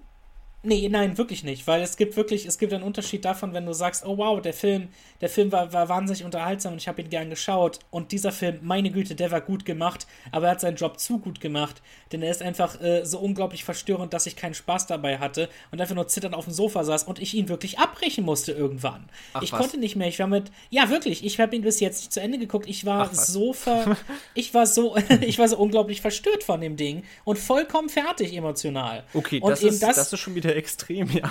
Wenn man natürlich sagt, Ja, dass, dass man deshalb- wirklich gar keinen Gefallen daran hatte und es sogar abbrechen musste. Aber, Aber das, das Ding ist halt, Ja. und ich habe es halt nicht getan, weil ich den Film irgendwie gehasst habe. Es war nicht so, ich mag diesen Film nicht. Nein, ich fand, er war toll gemacht und ich bin, war interessiert daran, wie es weiterging. Ich kann halt nur nicht sagen, dass ich unterhalten von ihm war. Es ist kompliziert zu erklären, aber Das so ist, ist es. faszinierend, weil ich, ich fühle mich eben dann von solchen Filmen extrem gut unterhalten. Nicht, nicht, weil ich da jetzt super viel Spaß dran hatte, weil Hereditary so viel Spaß macht, aber weil es mich eben fasziniert, weil ich ihn toll gemacht würde. Ich will ihn auch unbedingt demnächst nochmal irgendwann schauen und das ist, äh, Ich will ihn auch zu Ende schauen, also so viel sei gesagt. ja, aber das ist natürlich das andere Extrem, wenn man das sogar, sogar abbrechen muss, sozusagen, okay, dann, dann kann man wahrscheinlich davon sprechen, aber ja, eben die Pro Ja. Problematik, ne? Ein anderes schönes Beispiel, ähm, sagt euch dieser äh, russische Science-Fiction-Experimentalfilm Stalker etwas? Stalker, ja, von, äh, von, wie heißt er denn? Oh, wie heißt denn der Regisseur? Na klar. Nee, mir nicht. Tarkovsky? Heißt er Tarkovsky? Ich glaube, ich muss ja. mal ja, googeln genau. gerade, aber ich Bei glaube, dem, das ist bei dem Ding. Äh, von den, Andrei den mir- Tarkovsky, oder nicht? Genau, ja. Den hat mir ein Freund gezeigt, ich bin eingeschlafen. Äh, wirklich, wirklich ungelogen eingeschlafen. Ich glaube, das ist mir noch nie bei einem Film Ja, passiert, ist weil ein ich konnte damit Tarkovsky-Film, ja. nicht das nicht das geringste anfangen einfach. Und ich fand das in keiner Form unterhaltend oder tiefsinnig oder sonst was. Ich fand das einfach nur zum Einschlafen, sprichwörtlich, langweilig. Aber da ist ja Und, wieder die ähm, Frage so, das geht mir also- manchmal auch so mit Filmen, aber ist es vielleicht, weiß ich ja jetzt nicht, aber so geht es mir manchmal mit Filmen, die ich vielleicht früher total langweilig fand und heute extrem faszinierend finde, weil man sich noch zu wenig vielleicht damit beschäftigt hat, vielleicht zu wenig mit Tarkovsky beschäftigt hat, weil man nicht so richtig versteht, auf was der sich da alles bezieht und so weiter. Also könnte es da wieder in Anführungsstrichen noch eine fehlende Expertise auf diesem Gebiet sein? Weil, also ich glaube, zumindest theoretisch unter Kritikerkreisen würde wahrscheinlich zumindest sehr wenige äh, behaupten, dass Stalker und allgemein Andrei Tarkovsky nicht ein faszinierender Kunstregisseur ist, der richtig geniale Filme gemacht hat.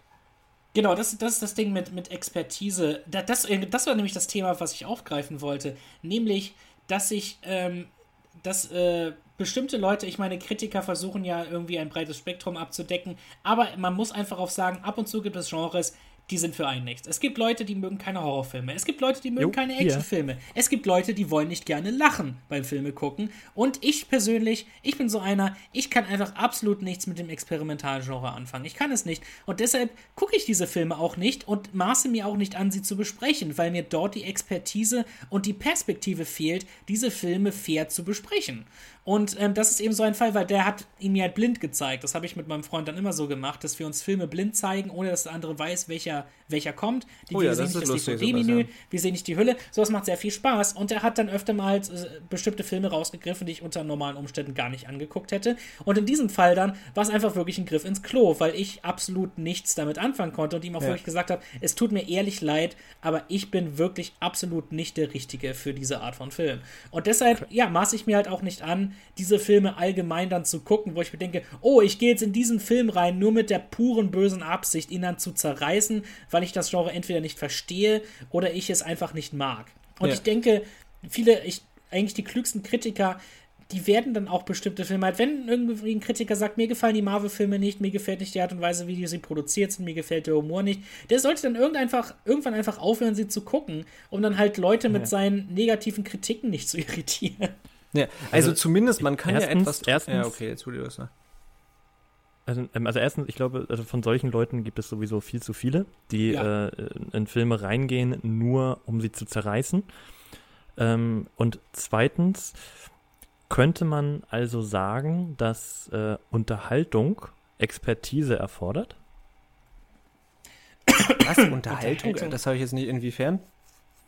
Na, unterhal dass, äh, dass man nur dann unterhalten wird oder nur, nur dann Unterhaltung empfindet, wenn man weiß, was man da guckt. Also wenn man das, wenn man da auch irgendwie so einen Referenzrahmen hat, wenn man so Verbindungen zu dem Film hat, wenn man einfach sich dabei wohlfühlt, wenn man halt, also wenn man sich darauf damit auskennt. Also jein, ne? Also, Also, also das halt, sag mal, dass, die bei, bei Experimental... dass Unterhaltung ja. Expertise erfordert. Bei Experimentalfilmen vielleicht, würde ich dir zustimmen, auch sowas wie Lars von Trier und sowas halt alles. Äh, Die ganze Ja. Ecke Tarkovsky und so weiter, all diese, die ich persönlich eben sehr gerne mag, aber ich kann eben verstehen, wenn man sich da nicht so mit beschäftigt oder halt ein Kubrick und so weiter, ne? Ähm, dass man da dann nicht so viel mit anfangen kann, wenn man sich eben nicht mit beschäftigt. Das heißt, da glaube ich schon, ist es, man muss sich ja nicht damit beschäftigen, aber da wäre es dann in diesem Fall die Expertise, dass man sich auf diesem Gebiet nicht so auskennt. Ich kenne mich im Bereich Anime zum Beispiel überhaupt nicht aus so. Das heißt ja nicht, dass ich es Oh ja. schlecht finde, aber das ist was, da habe ich eben keine Expertise, insofern meine ich das überhaupt nicht wertend. Ähm, aber andererseits, so Leute, hatten wir auch vorhin das Beispiel, 13-, 14-jährige pubertierende Jungs finden Transformers 2 geil und fühlen sich von dem unterhalten. Und da fühlen sie sich, glaube ich, gerade deswegen unterhalten, weil sie eben noch keine Expertise haben. Na, das ist das, ja natürlich schon, auch das ist interessant, dass äh, klar. Okay, gutes, Mhm, ja, gutes Beispiel. Ne? Also ich glaube, deswegen kann man das nicht so allgemein sagen, sondern eher, eher also bei diesen Also ist Kunstfilmen kann man das halt so sagen, ne? Weil wenn man sich da ein Also ist bisschen mit auskennt, dann kann man damit was anfangen. Aber generell kann man, würde ich das nicht sagen, nee. Unterhaltung ist subjektiv. Ja, das denke ich Würdest du das nämlich, sagen? Ja. ja, ich würde Das, das, äh, Mhm. das, also genau, ich würde das Unterhaltsame eben fast gleichsetzen mit, mit diesem Gefallen halt. Und das hat erstmal zumindest mit einer möglichst, soweit es möglich ist, objektiven Bewertung von einem Film ja fast schon wenig zu tun. Beziehungsweise ich finde hm. ja immer dann halt unter, einen Film als unterhaltsam, wenn er, ich finde Lars von Trier Filme hochunterhaltsam. Ich fand auch Hereditary hochunterhaltsam. Ich habe mich die zwei Stunden vergingen wie wie nix. Das, das war übelst schnell. Also mich hat der sehr gut unterhalten. Nicht in dem Sinne, dass ich da total viel gelacht habe, aber ich fand den eben so toll und faszinierend, dass der mich auf eine künstlerische Art und Weise richtig gut unterhalten hat. Ja, ja das, das, kann ich, das kann ich auch verstehen. Das Ding ist auch nämlich, ähm, in unserer heutigen Zeit, das ist halt nämlich diese andere, nicht nur gibt es Wellen im Bereich Filme und Trends, sondern es gab dann auch eine ganz bestimmte Welle, was Filmkritik angeht, die, ähm, ja. die losgetreten wurde von zwei besonderen Personen. Und diese Personen sind James Rolfe und Doug Walker, alias Angry Video Game Nerd und Nostalgia Critic, welche plötzlich dem Internet gezeigt haben, als es gerade so richtig groß aufkam, als YouTube ein paar Jahre alt war. Boah, shit, die, meine Güte, was die da mit ihren, mit ihrer, äh, mit ihren Meinungen und so weiter anstellen können und Geld verdienen und auf eine unterhaltsame Weise Kritiken verpacken. Und damit startete dieses neue Ding, was heutzutage immer noch wirklich alle machen. Das ist das große Vorbild, woran sich viele, viele aufhängen. Und ähm, eben diese Art von, inzwischen ist jeder ein Kritiker durch, durch Formate wie, wie Letterboxd und dieses ganze Zeug. Jeder kann inzwischen ein Kritiker sein, basierend allein auf seiner entweder sehr weitreichenden oder begrenzten Perspekt äh, Perspektive und Expertise. Ja. Was ist, was ist dann deiner Meinung nach äh, eine Film, also jetzt um das wirklich mal ganz, ähm, wie sagt man, offensiv zu sagen, wie sagt, ähm, also ähm, was ist eine Filmkritik dann noch wert? Deiner ja, Meinung nach. Das ist, ja, das, ist das wenn, Ding, wenn was ich ja vorhin auch meinte, du dass das in diesen Relativismus halt abgleitet, ne? Jeder kann Filmkritiken schreiben. Was ist dann deiner oder eurer Meinung nach eine Filmkritik noch wert? Also solche Sachen, ähm, sowas wie das, ähm, wie heißt es, das American Film Lexikon Con, nee, nee, nee oh, ja. das American Film Institute, das, da man also die Liste der Top 100 Filme aller Zeiten Genau, und, so wo dann so auch die Sachen da im Museum stehen was, oder wie auch immer. Was ist denn sowas noch wert, was vielleicht vor 20, 30 Jahren so noch die, die, das, das A und O der Filmkritik war und man hat sich danach gerichtet und dann, oh, hier Top 100 und jetzt auch dazu im Vergleich so eine IMDb Top 250 zum Beispiel. Was ist sowas heutzutage noch wert? Ja, das ist, weil diese, diese, diese IMDb-Liste, die, ähm, die spiegelt ja im Prinzip, weil jeder kann dorthin gehen und werten. Ja, ich genau sagen. deswegen. Dementsprechend spiegelt das dann natürlich, aber das ist eben einerseits auch was Gutes, weil das dann nämlich wirklich die große Allgemeinmeinung widerspiegelt. Wenn dann so unglaublich viele Leute dann dorthin gehen, Profis wie auch Laien, und sagen, diese Filme, die wurden wegen dem und dem gewählt und so weiter, dann hat das einen gewissen Wert.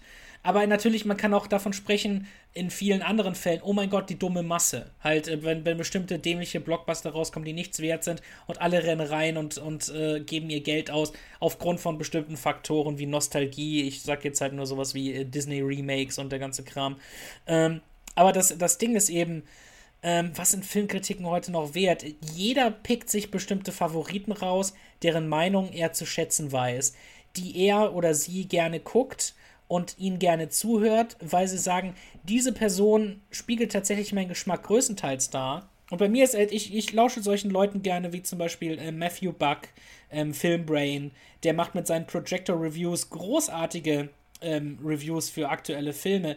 Und bei ihm, und seine Meinung geht ab und zu mit meiner auseinander, wo ich dann ja. nachträglich sage, ach, eigentlich hat mir dieser Film sehr viel besser gefallen als ihm, aber mir gefällt die Art und Weise, wie er über sie redet. Unglaublich professionell, sehr fundiert und dabei ist er nicht wirklich Filmemacher. Er weiß halt nur auch wirklich unglaublich viel. Und ihm höre ich einfach in dem Sinne gerne zu. Und dann haben wir solche zum Beispiel wie Red Letter Media, welche im Prinzip äh, unglaublich viel ähm, viel Blödsinn ja auch erzählen und das alles in diese Sketche verpacken. Zwar etwas darüber wissen halt, das sind sehr, sehr immer fundierte Fankritiken und so weiter, aber da ist halt dieser gewisse Zynismus auch mit bei, was ich eben auch mega unterhaltsam finde, aber da geht meine Meinung auch öfter gern mit denen auseinander. Es ist halt immer, das ist dieses Subjektive und eben, wir müssen uns, was Filmkritiken und deren Wert angeht, im Prinzip unsere Favoriten rauspacken und überlegen, wem wollen wir in Anführungszeichen vertrauen.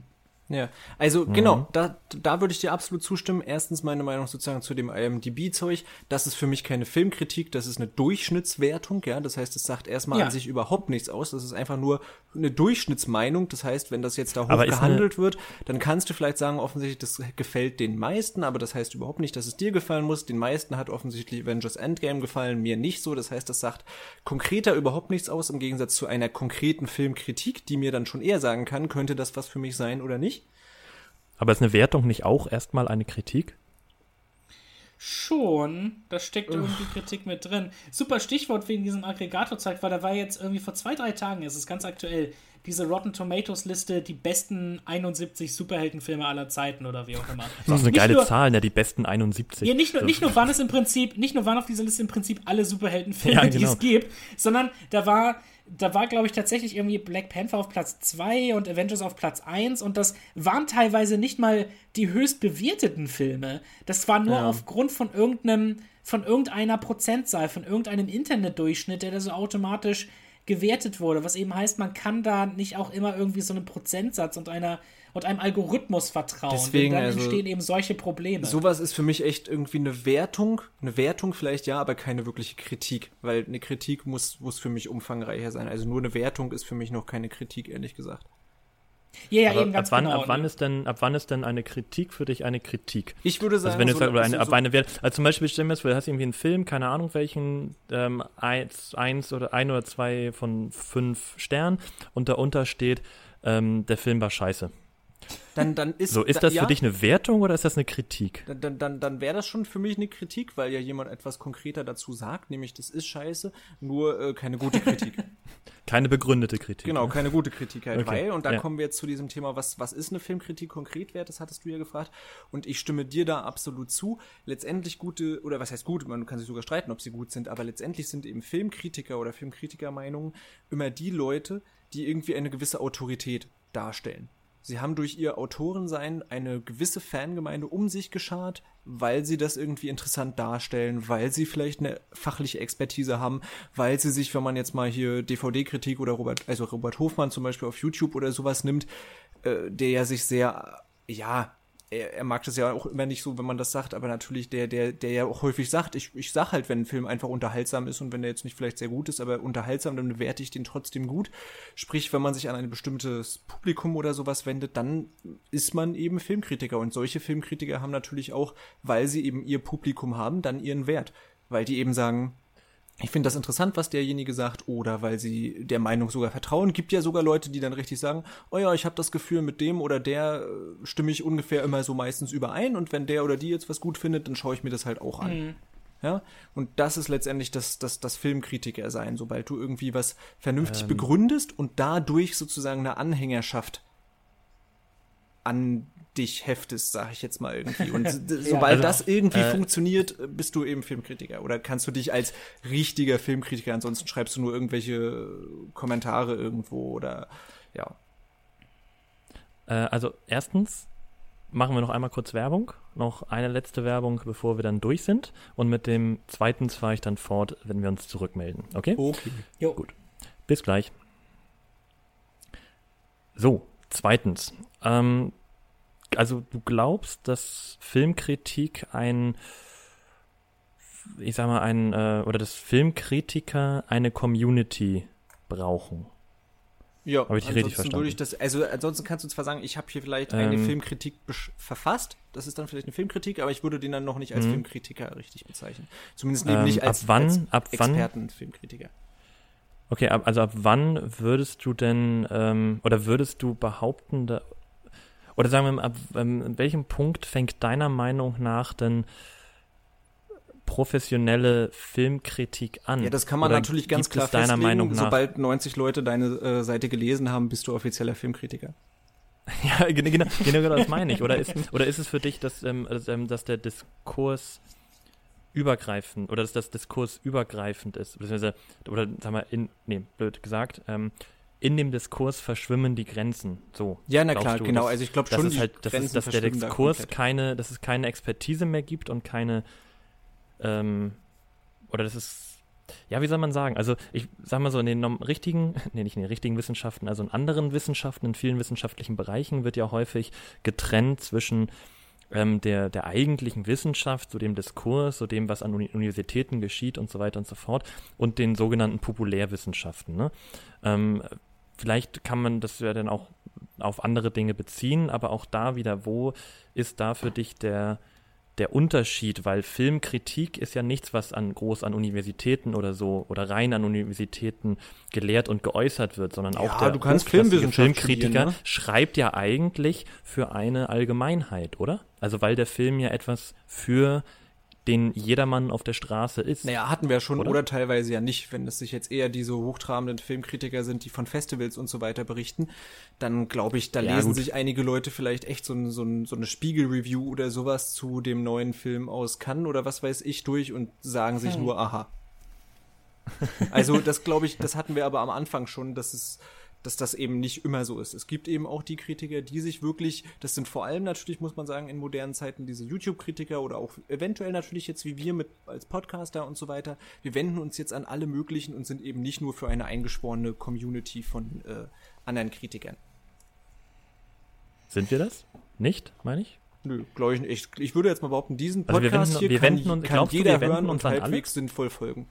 Also auch, aber da sind wir mal wieder bei verschwimmenden Grenzen, auch, aber nicht nur. Also es gibt halt Filmkritiker, glaube ich, da würden normale Leute, die sich gar nicht mit Film beschäftigen, das lesen und wirklich nur sagen, aha. Und ah, könnten okay. damit gar nichts anfangen. Während unseren mhm. Podcast kann schon jeder hören. Da sind wir genau bei diesem Ding verschwimmende Grenzen. Ich kann jetzt nicht sagen, ab dann bist du ein professioneller Filmkritiker oder halt nicht.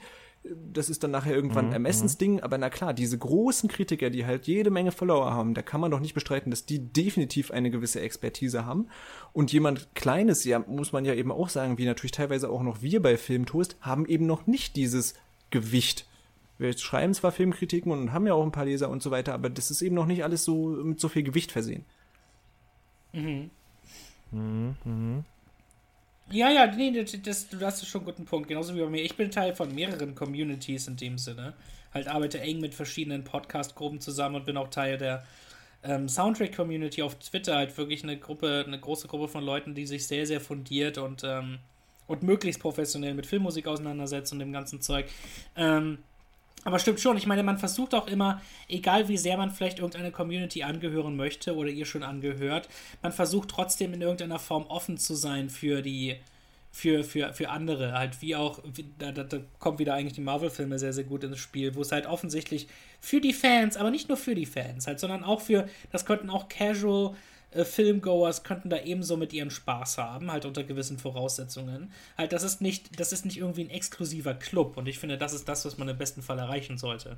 Ja, auf jeden Fall. Ja. Ich weiß ja nicht, wie es bei Hast euch aussieht. Noch, ja, ich, äh, ich hätte noch so zwei Fragen. Glaub, eine Frage? ist ein bisschen kürzer und eine könnte eventuell sogar etwas äh, spannender noch werden. Also Na dann, äh, die erste Frage. Such mal eine Frage aus. Genau. Oder, oder du stellst mal beide in den Raum und wir können ja uns dann erstmal noch eine aussuchen, können ja mhm. demokratisch abstimmen, welche wir dann nehmen, weil wir dann natürlich auch langsam ans Ende der Folge kommen. Ja, also ähm, zwei Fragen, die ich. Stell doch mal beide Fragen in den Raum. Genau, die erste wäre, ist es teilweise möglich, gerade wenn man zum Beispiel richtig Fan von irgendwas ist. Ich nehme jetzt mal wieder dich als Beispiel, Chris, du bist großer Star Wars-Fan. ist es möglich für das dich, stimmt. einen neuen Star Wars-Film halbwegs, ich sag mal in Anführungsstrichen, tatsächlich vernünftig zu kritisieren. So ein bisschen unter diesen Sachen, Nein. die wir jetzt meinen. Ich meine, du bist ja dann sogar Experte auf dem Gebiet. Aber inwiefern ist es überhaupt möglich, teilweise bei einem Film oder sogar einem, mag es auch nur ein Regisseur, eine Regisseurin sein, den man sehr gerne mag, oder ein Schauspieler oder eine Schauspielerin. Inwiefern ist es manchmal möglich, wenn man so, so sehr involviert in irgendwas ist, eine gewisse Distanz zu wahren, die man eben haben muss, um eine eventuelle mögliche Objektivität zu gewährleisten? Mhm, mh. Gute, ist, ja, eine, ja, das, das ist eine interessante Frage. Also, möchtest du die andere noch äh, stellen, stellen, oder? Eine Frage, die ich auch also sehr ich, ich spannend hätte, dazu finde. könnte ich auf jeden Fall es, was sagen. Es wird ja gerade in Kunstfilmen wird ja immer so sehr viel analysiert und interpretiert und äh, der Filmschaffende oder die Filmschaffenden wollten damit das und das sagen. Mich interessiert eigentlich mal sehr stark, inwiefern kann man sowas überhaupt sagen? Inwiefern kann man sich halbwegs sicher sein, dass das tatsächlich die Intention der Filmschaffenden war? Und inwiefern ist das überhaupt wichtig, was die Absicht von einem Regisseur oder einer Regisseurin war? die finde ich, die zweite Frage finde ich um einiges interessanter tatsächlich. äh, also ich, okay, dann, dann mach, lass uns das doch so machen. Äh, ich sag kurz was zur ersten Frage und dann sagst du was zur zweiten, Lasse. Ah, gute Idee. Also dann, dann Machen weil wir so, ich jetzt, solange äh, ich zu beiden auch noch was sagen mit darf, bin ich auch zufrieden. Das, darfst natürlich auch noch sagen. Nee, aber weil du mich jetzt auch natürlich äh, direkt angesprochen hast bei der Frage und ich ja äh, genau weiß, was du meinst, deswegen sage ich jetzt kurz was zu der ersten Frage. Ähm, ich bin der Meinung, dass wenn man wirklich ein großer Fan von etwas ist, von einer Filmreihe, wie auch immer, dann ist man ein wenig blind. Ähm, Hm. so ist es zumindest bei mir und Star Wars. Ähm, ich verstehe die Kritik. Ja, nehmen wir jetzt auch mal zum Beispiel so, so einen letzten Film wie Solo. Fanden viele nicht gut. Du fandest ihn auch nicht gut, Stefan, ich weiß. Ähm, Mhm. Ich fand ihn cool, weil es war Star Wars. So, es war für mich irgendwie so auch die letzten Filmteile. Ähm, so, ich bin auch ein großer Fan der Prequels, ja. Episode 1, meine Lieblingsepisode. Oh ja, ne? ich hab's gesagt. Bitte, Haters tretet vor, steinigt mich, aber ich hab's gesagt, Episode 1 ist meine Lieblingsepisode. Ich liebe Star Wars wirklich über alles und ähm, ich, ich würde nie eine Kritik über Star Wars schreiben oder jetzt irgendwie so eine, so eine objektive Kritik. Ähm, oder würde ich jetzt zumindest nicht vorrangig machen wollen, weil ich weiß, ich kann diesen Film nicht, ähm, um das jetzt dann nochmal sozusagen objektiv zu ähm, objektiv bewerten. Äh, für mich ist das, das ist so eine Gefühlssache. Ne? Man, man, so ein Star Wars, ich gehe in den Film, ich höre die Musik und ich bin sofort in dieser Welt. Das ist für mich nicht mehr, nicht mehr nur Film, also klar, ich lebe in der Realität und so weiter, ich bin jetzt nicht völlig abgehoben, aber das, der Film an sich, das ist so, damit verbinde ich auch so vieles in meinem Leben, meiner Kindheit und so weiter. Ich kann diesen Film nicht unvoreingenommen sehen. So, ich lasse mich da hineinsaugen ich, und ich bin Teil dieser Welt und kann da nicht von außen stehend irgendwie gucken und jetzt hier, das wurde clever gemacht und dies und jenes und jetzt auch, nee, das finde ich blöd, sondern ich werde aktiver Teil dieser, dieser ganzen Welt. Und ähm, deswegen, ich verstehe dann Kritik, wenn andere Leute sehen das mit einem anderen Auge und sagen, ja, aber hier das und jetzt und hier Drehbuch und das ergibt doch keinen Sinn setze ich halt daneben, ja, ich verstehe dich, aber nein. So, ich, ich war dabei, so, ich, ich bin dabei und ich bin da drin und wirklich, wenn da so viel Herzblut drin ist, so, dann kann ich das einfach nicht. Und das muss ich mir dann selbst eingestehen, als, ich sag mal, Anführungszeichen, Filmkritiker. Mhm. Ja. So, gut. Würde Statement, ich, lange Rede. Würde ich, glaube ich, ähm, halbwegs äh, mitgehen. Also ich glaube, ich kann das vielleicht sogar noch ein bisschen besser als du, irgendwie sich manchmal zurückzunehmen, aber es fällt auf jeden Fall schwer, ja. Das, das stimmt. Man hat ja immer so seine Lieblinge, sage ich mal, was, was ein bestimmtes Genre, was einen Regisseur, eine Schauspielerin oder was weiß ich angeht, ne? Insofern. Ja. So ist das, das ist bei mir der Fall bei, bei, bei Herr der Ringe, allgemein bei den Mittelerde-Filmen von Peter Jackson. Mhm. Ich verdammt nochmal liebe die Herr der Ringe-Trilogie Ja, so ja. unglaublich. Und halt äh, habe mich ents entsprechend auch auf die Hobbit-Filme gefreut, konnte da aber ein bisschen objektiver bleiben, weil Ja, ich eben, so. weil ich eben auch anerkannt habe, sind die, sind die Filme so gut wie die Herr der Ringe-Filme? Nein. Aber ich verzeihe den Film so einiges an Fehlern, was vielleicht andere nicht können, weil ich dieses Universum einfach so liebe und die Figuren und deshalb sehe ich da gerne über einige gröbere Schnitzer hinweg. Kann ich andere übersehen? Nein. Bei bestimmten Sachen bin ich dann auch hart und gehe ins Gericht, aber ich kann dann letztendlich die Filme nicht abspeisen als, oder sind schlechte Filme. Dafür bin ich einfach viel zu sehr in dieser Welt gefangen. Also da kann ich Ja. schon dieses Star Wars-Argument gut verstehen. Na gut, dann lass uns doch direkt äh, zur Lasse, genau, zweiten dein- Frage kommen. Genau, inwiefern spielt Statement. die Absicht eines Filmschaffenden eine Rolle oder sollte eine Rolle spielen bei der Filmkritik? ähm, ja, will sich jemand zuerst melden? Mir ist das egal. na, Ähm, dann äh, Lasse, mach mal, du wolltest ja, Du, fandest du ja so fandest das ja interessant so die spannend, Frage. ja. Genau. Ja, das ist nämlich das Ding, weil das, das Thema hatten wir kurz angerissen in der Folge bei dem Spätfilm-Podcast, den ich sehr empfehlen kann. Übrigens, Shoutout für Spätfilm, ähm, als ich zu Gast war bei der ähm, Kritik von American Psycho. Ähm, inwiefern spielt die Intention eine Rolle? Weil ich nämlich gesagt habe, dass sie eine Rolle spielt. Und ähm, äh, mein Gastgeber hat wiederum gesagt, nicht wirklich. Nämlich, da gibt es interessante Beispiele. Und eins, eins der populärsten ist The Room von Tommy Wiseau Ja. wenn er, wenn er, wenn er natürlich, wenn er diesen Film offensichtlich dreht mit der Intention, das ist ein ernsthaftes Drama. Und wir gucken den Film und lachen uns den Arsch weg, weil es einfach so unfreiwillig komisch ist. Und dann tauft er den Film im Nachhinein in, oh no, no, I always wanted to make black comedy. Ahaha, what the story, Mark. Und, ähm, und das ist eben dann, nein, das, das ist jetzt deine nachträgliche Intention, aber das ist sie nicht gewesen. Und deine Intention ist es, ein Drama zu machen, aber es funktioniert nicht als Drama. Wir, wir lieben den Film äh, auf, diese, auf diese unterhaltsame, verquere Art und Weise. Aber nicht, weil er eben als Drama funktioniert, als was er ursprünglich gedacht war. Und bei solchen Experimentalfilmen habe ich eben immer das große Problem, dass die Filmemacher im Prinzip jeden Blödsinn behaupten können, der ihnen einfällt. Und es wird Leute geben, die ihnen das aus der Hand fressen. Und wenn Leute ähm, von, von jemandem, der auch noch den Film gemacht hat, auf irgendeine Interpretation gestoßen wird, dann lecken sie denen die entweder aus der Hand oder interpretieren auch etwas ganz anderes hinein. Aber eben, das ist dann die ursprüngliche Intention. Halt zum Beispiel, ich habe ein Riesenproblem mit ähm, sowas wie äh, Serbian-Film. In dem Sinne, dass ja. ich habe ihn, ich habe halt nur so clipweise hier und da gesehen, aber die Intention, die selbst erklärte Intention der Filmemacher ist, wir wollten einen symbolischen Film drehen über die Grausamkeiten der serbischen Regierung oder wie auch immer. Und da denke ich mir, der macht eine Dokumentation darüber. Dieser Film ist nichts weiter als ein Exploitation-Film. Und das ist einfach eine, hm. eine sehr, sehr kalkulierte Aussage, um den Film mehr Glaubwürdigkeit zu verleihen in den Augen der Kritik. Das ist meine Meinung dazu. Ähm, weil nämlich, und ich möchte unbedingt mal auch einen Experimentalfilm drehen und dann den blödsinnigsten Mist behaupten, der das symbolisiert und gucken, ob ich dafür gefeiert werde. Halt zum Beispiel, ich filme zwei Bikini-Frauen in einem Kinderplanschbecken voller Schokoladenpudding und äh, stelle mich dann davor auf einem Filmfest und sage, dies steht für Apartheid. Und es wird Leute geben, die mich feiern deswegen garantiert, aber, weil die sagen, oh, was für ein Genie. Aber, aber, aber, ich finde fast, deine Argumentation stützt genau den anderen Punkt, nämlich genau meinen Punkt, dass die Absicht des Regisseurs oder der Regisseurin eben keine Rolle spielt. Also ja, ja, das, das habe ich auch versucht damit zu sagen, so ein bisschen. Ach so, ich dachte, du wolltest sagen, dass sie wichtig ist. Es, ist, ne, es, es, kommt, es kommt auf bestimmte Umstände an, halt tatsächlich. Weil bei manchen Filmen, bei manchen Filmen kannst du vielleicht auch, weil immer wenn, äh, wenn ein Regisseur erklären muss, was man in diesem Film beabsichtigt, dann ist man in Schwierigkeiten. Denn bei richtig guten Filmen erkennt man die Absicht eines, äh, eines Regisseurs. Selbst bei so etwas wie, wie äh, Dunkirk. Oh, da bin ich aber definitiv nicht bei dir. Denk an Kubrick oder Tarkovsky mhm. oder irgendwie sowas. Die werden als gute Filme gefeiert und da ja, erkennt ja. man sich nicht direkt, was es ist. Da muss man sich mit beschäftigen und so weiter. Nee, schon, schon bei, ja klar, bei bestimmten Sachen, aber trotzdem ist dann hier unter Symbolismus, wo man vielleicht noch mit ein klein bisschen Hinweisen drauf kommen kann, aber was man auch, wenn man ein Auge dafür hat, es selbst entdecken kann, wie bestimmte symbolische Ansätze in The Shining oder, ja. ähm, oder anderen Filmen dieser Art. Schon, da, da, gibt's, da gibt es bestimmte Dinge, wo man dann sagen kann, ah ja, das könnte das bedeuten, das könnte das bedeuten. Mhm. Halt, da gibt ja diese blödsinnigen Dokumentationen, wo sie diesen, da Room 237, ja, ja. wo sie diesen Scheiß reininterpretieren, wo du denkst, diese ganzen Leute haben ein Rad ab. Die sind alle vollkommen durchgeknallt. Das finde ich aber ähm, immer noch verdammt äh, witzig. Ja. Vielleicht aber es, sagen, es, ja.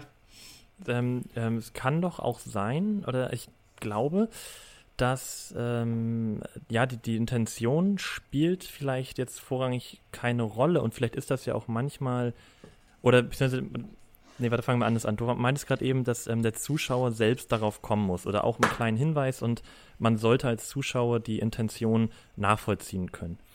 Ähm, aber vielleicht ist das manchmal auch genau der, der, der Punkt, warum ein, oder das nicht sein muss, weil der Regisseur, Regisseur Regisseur möchte, dass man sich selbst was, dass man sich selbst hineindenkt.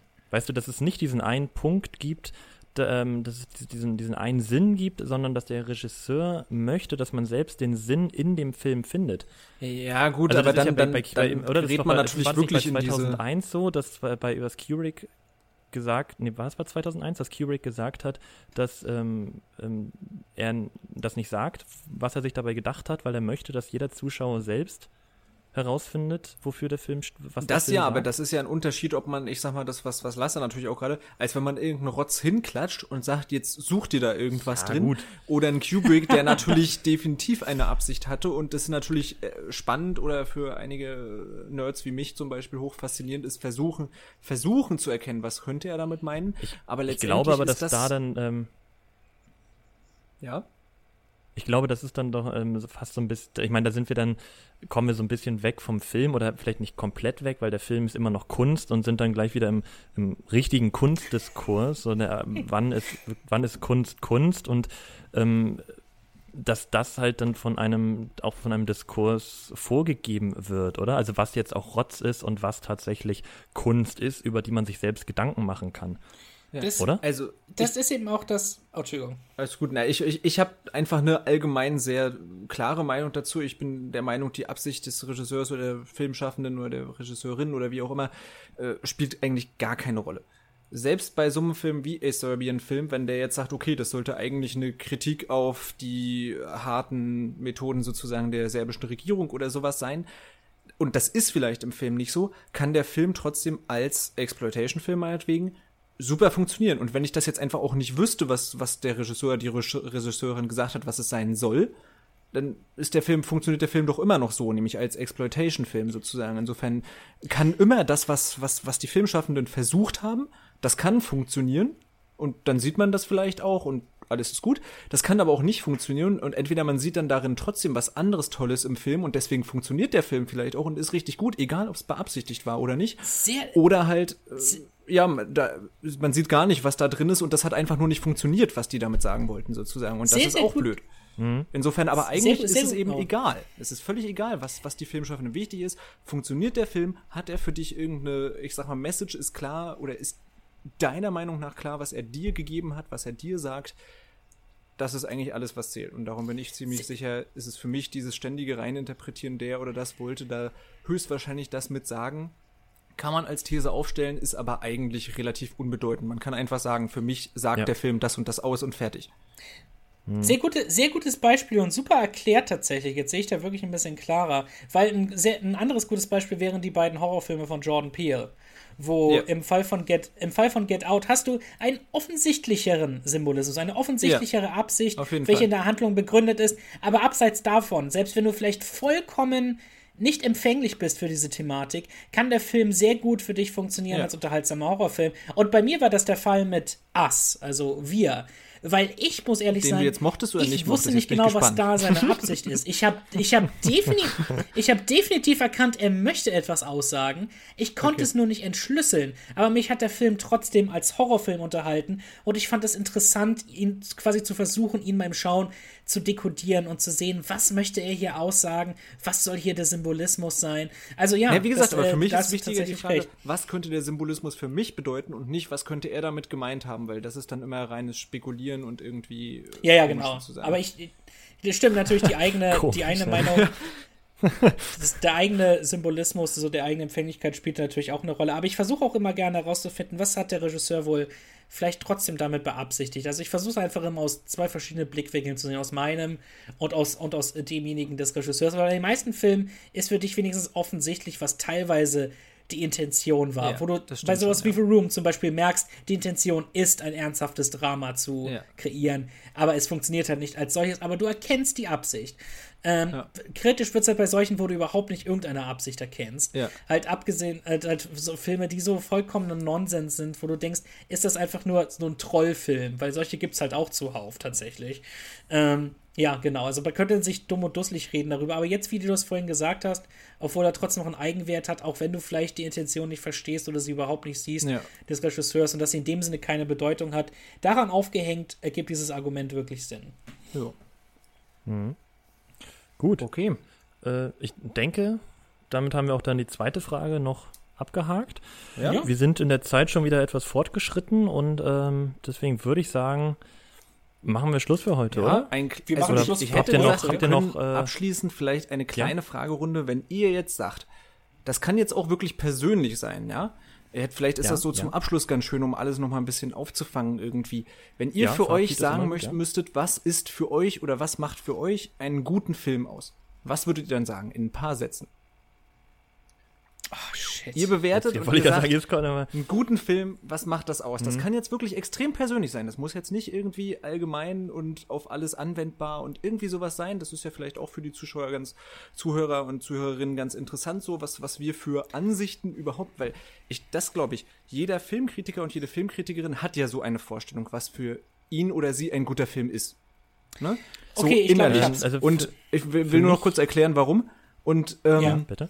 Und ich glaube, es ist wichtig, dass Leser und Leserinnen wissen, welche Vorstellung von einem guten Film dahinter steckt. Weil nur dann kann man eben auch eine Kritik richtig einordnen. Wisst ihr, Mhm. was ich meine? Ähm, Und darum ist das Ja. ja. vielleicht ganz, ganz spannend, tatsächlich mal zu hören, was macht für euch einen, ja, einen guten Film aus. für mich äh, macht einen guten Film aus, dass er mich unterhält. Das ist natürlich schön, schön um den heißen Brei geredet. Ähm, nee, aber für mich, ein Film muss mich ähm, in einem Gefühl ansprechen, welches ich gerne nachempfinde. Äh, zum Beispiel, ich bin kein Freund von Horrorfilmen. Ne? Weil ich fürchte mich einfach nicht gerne. Das, also wirklich, ich mag das nicht, vor dem Fernseher zu sitzen und so, so ein Gruselgefühl zu haben, so dieses, so diese Spannung und dann einfach so Freude an Gänsehaut. Nee, das, das mag ich überhaupt nicht. Aber ich bin zum Beispiel, was ich vorhin meinte, ich mag den, den Western, ich bin auch ein großer Freund des Abenteuergenres, ja, sowas wie Indiana Jones, die Mumie und so, auch Filme, die ich total toll finde, weil da, das mag ich gerne. So da, so dieses, dieses Entdeckergefühl, diesen Abenteurergeist, so denen mir zu entfachen, das, das finde ich toll. Und ähm, es ist jetzt egal, auf welches Gefühl man das anspricht. Halt, wie gesagt, ich mag auch Drama, so ähm, Liebeskomödien, überhaupt Lachen oder gute Liebesfilme an sich. Ähm, der, ein Film muss auf jeden Fall in mir etwas ansprechen. Und ähm, tatsächlich ist es dann zweitrangig, wie der Film gemacht ist, ob der wirklich gut gemacht ist, sag ich mal, ob das jetzt so mit, mit richtig grandioser Schnitttechnik und ähm, vom Soundtrack her wunderbar äh, oder auch Soundschnitt und so weiter und so fort. Ähm, das sind tatsächlich alle, also wenn ich jetzt so rein subjektiv von mir ausginge, Dinge, die ich, ähm, über die ich hinweg gucken kann, wenn der Film mich auf dieser persönlichen Ebene, und dazu gehört dann aber auch Drehbuch und Charakterdesign und so weiter und so fort, wenn der mich auf dieser Ebene abholt und mich wirklich in den Film hineinzieht, wenn er es schafft, dass meine, dass er meine Aufmerksamkeit kriegt und dafür sorgt, dass, ähm, wie es jetzt bei dir mit Hereditary der Fall war, die Zeit wie im Flug vergeht. Wenn ich nicht andauernd auf die Uhr gucke und mich frage, okay, wie lange geht der noch, sondern wirklich, wenn ich diesen Film gucke und die Zeit, die ich diesen Film gucke, lebe, als wenn ich mein eigenes Leben leben würde. Also bei dir sozusagen ein sehr emotionaler Ansatz sozusagen. Wenn er dich emotional irgendwie wenn wir, genau, catcht, wenn weil jetzt, du diese Genres genau. und so weiter magst, dann ist das für dich mhm. ein guter Film.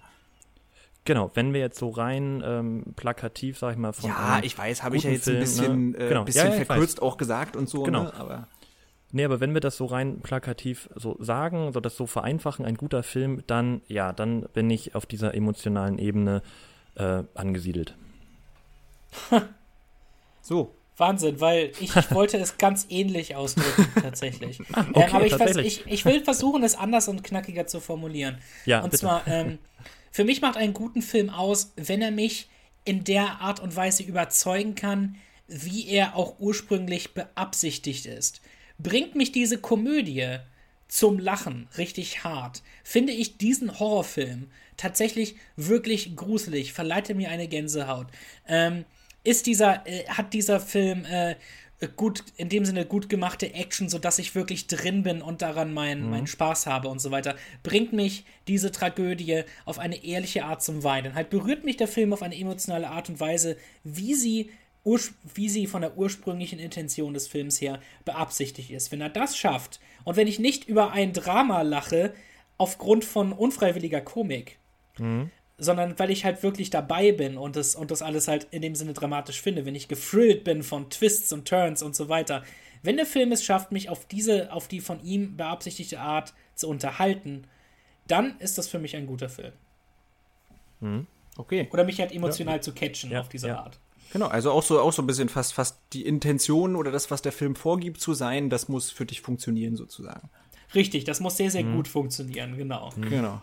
Ja. Okay, Stefan. Bei mir ist es, glaube ich, ich, ich, ich persönlich gehe mal ein bisschen weg von dieser emotionalen Schiene sozusagen. Bei mir ist es wirklich, ja, mich, ja, muss ein, mich muss ein Film und erst dann habe ich richtig gefallen an dem, wenn ich eben über den Film wirklich nachdenken muss, wenn er, wenn er für mich in irgendeiner Art und Weise etwas Neues macht, was vielleicht nicht unbedingt neu sein muss, aber für mich zumindest neu sein muss. Und da wären wir auch wieder bei diesem Ding, das natürlich sehr, äh, sehr persönlich ist dass ich irgendwie das Gefühl habe, oh, entweder so eine Bilder habe ich noch nie gesehen, so eine Schnitttechnik habe ich noch nie gesehen, der greift interessante Themen auf oder reflektiert irgendwelche Arten der Gesellschaft oder irgendwas, macht der so spannend und ich kann auch in der Komödie erst dann so richtig lachen, wenn das irgendwie Humor ist, der, der mich eben überrascht, der mich sozusagen fasziniert, der für mich etwas Art Neuartiges ist, was ich eben nicht kommen sehen habe. Also die schlimmsten Filme sind für mich eben die, die so komplett 0815 einfach alles äh, wo ich jederzeit weiß, was passiert sozusagen. Also ich bin immer dann begeistert, wenn Filme etwas, etwas wagen und mich zum Denken anregen. Mhm. Und dadurch mich eben dann sowohl emotional als auch vielleicht vom Lachen her und so weiter catchen. Aber genau, das muss so immer der Punkt sein. Ja. ja haben alle Gut. gute Punkte vorgebracht. Ja, alle relativ unterschiedlich, ja, aber ist ja, ist ja auch wichtig so. Gibt es ja immer auch. Ja, ja. und äh, vielleicht haben wir auch den einen oder anderen da draußen zum Denken angeregt, ne? oder dem vielleicht ein paar Hinweise gegeben oder Neues in die Runde geworfen, was der ein oder andere noch nicht gehört hat.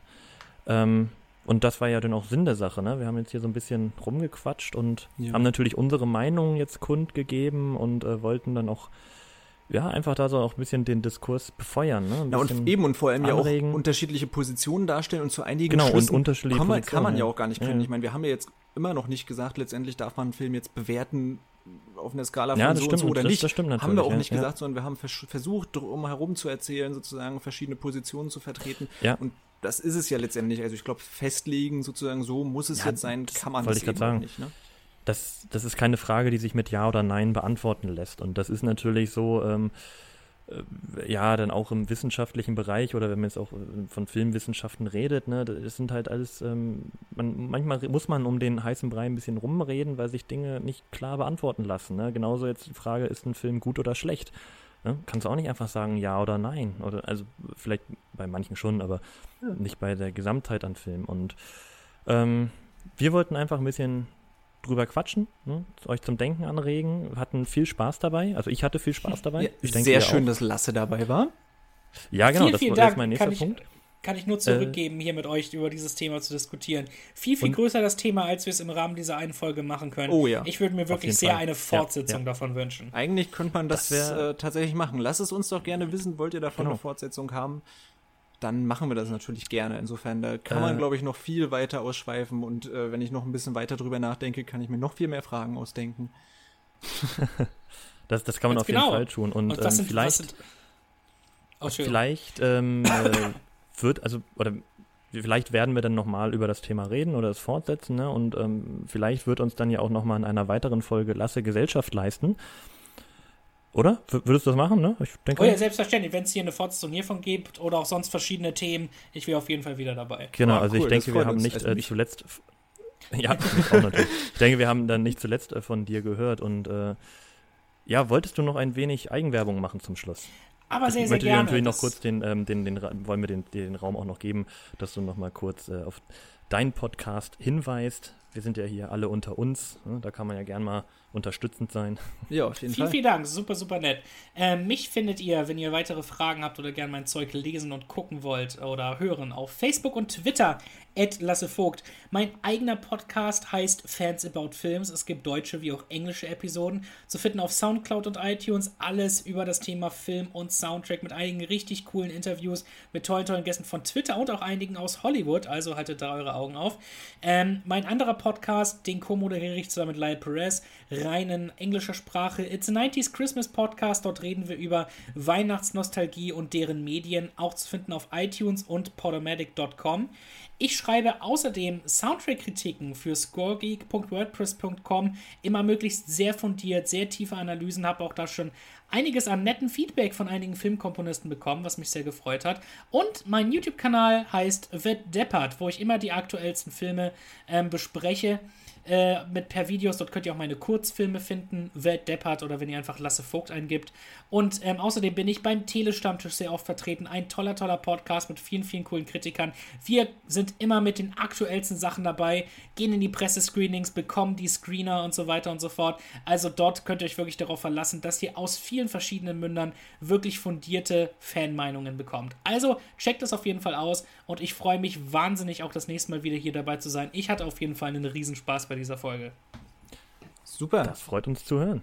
Ähm, Stefan, hast du noch ein abschließendes Wort? Nö, ich bin jetzt Hörer eigentlich äh, total durch. Wir haben jetzt hier so viel rumphilosophiert, es hat super viel Spaß gemacht.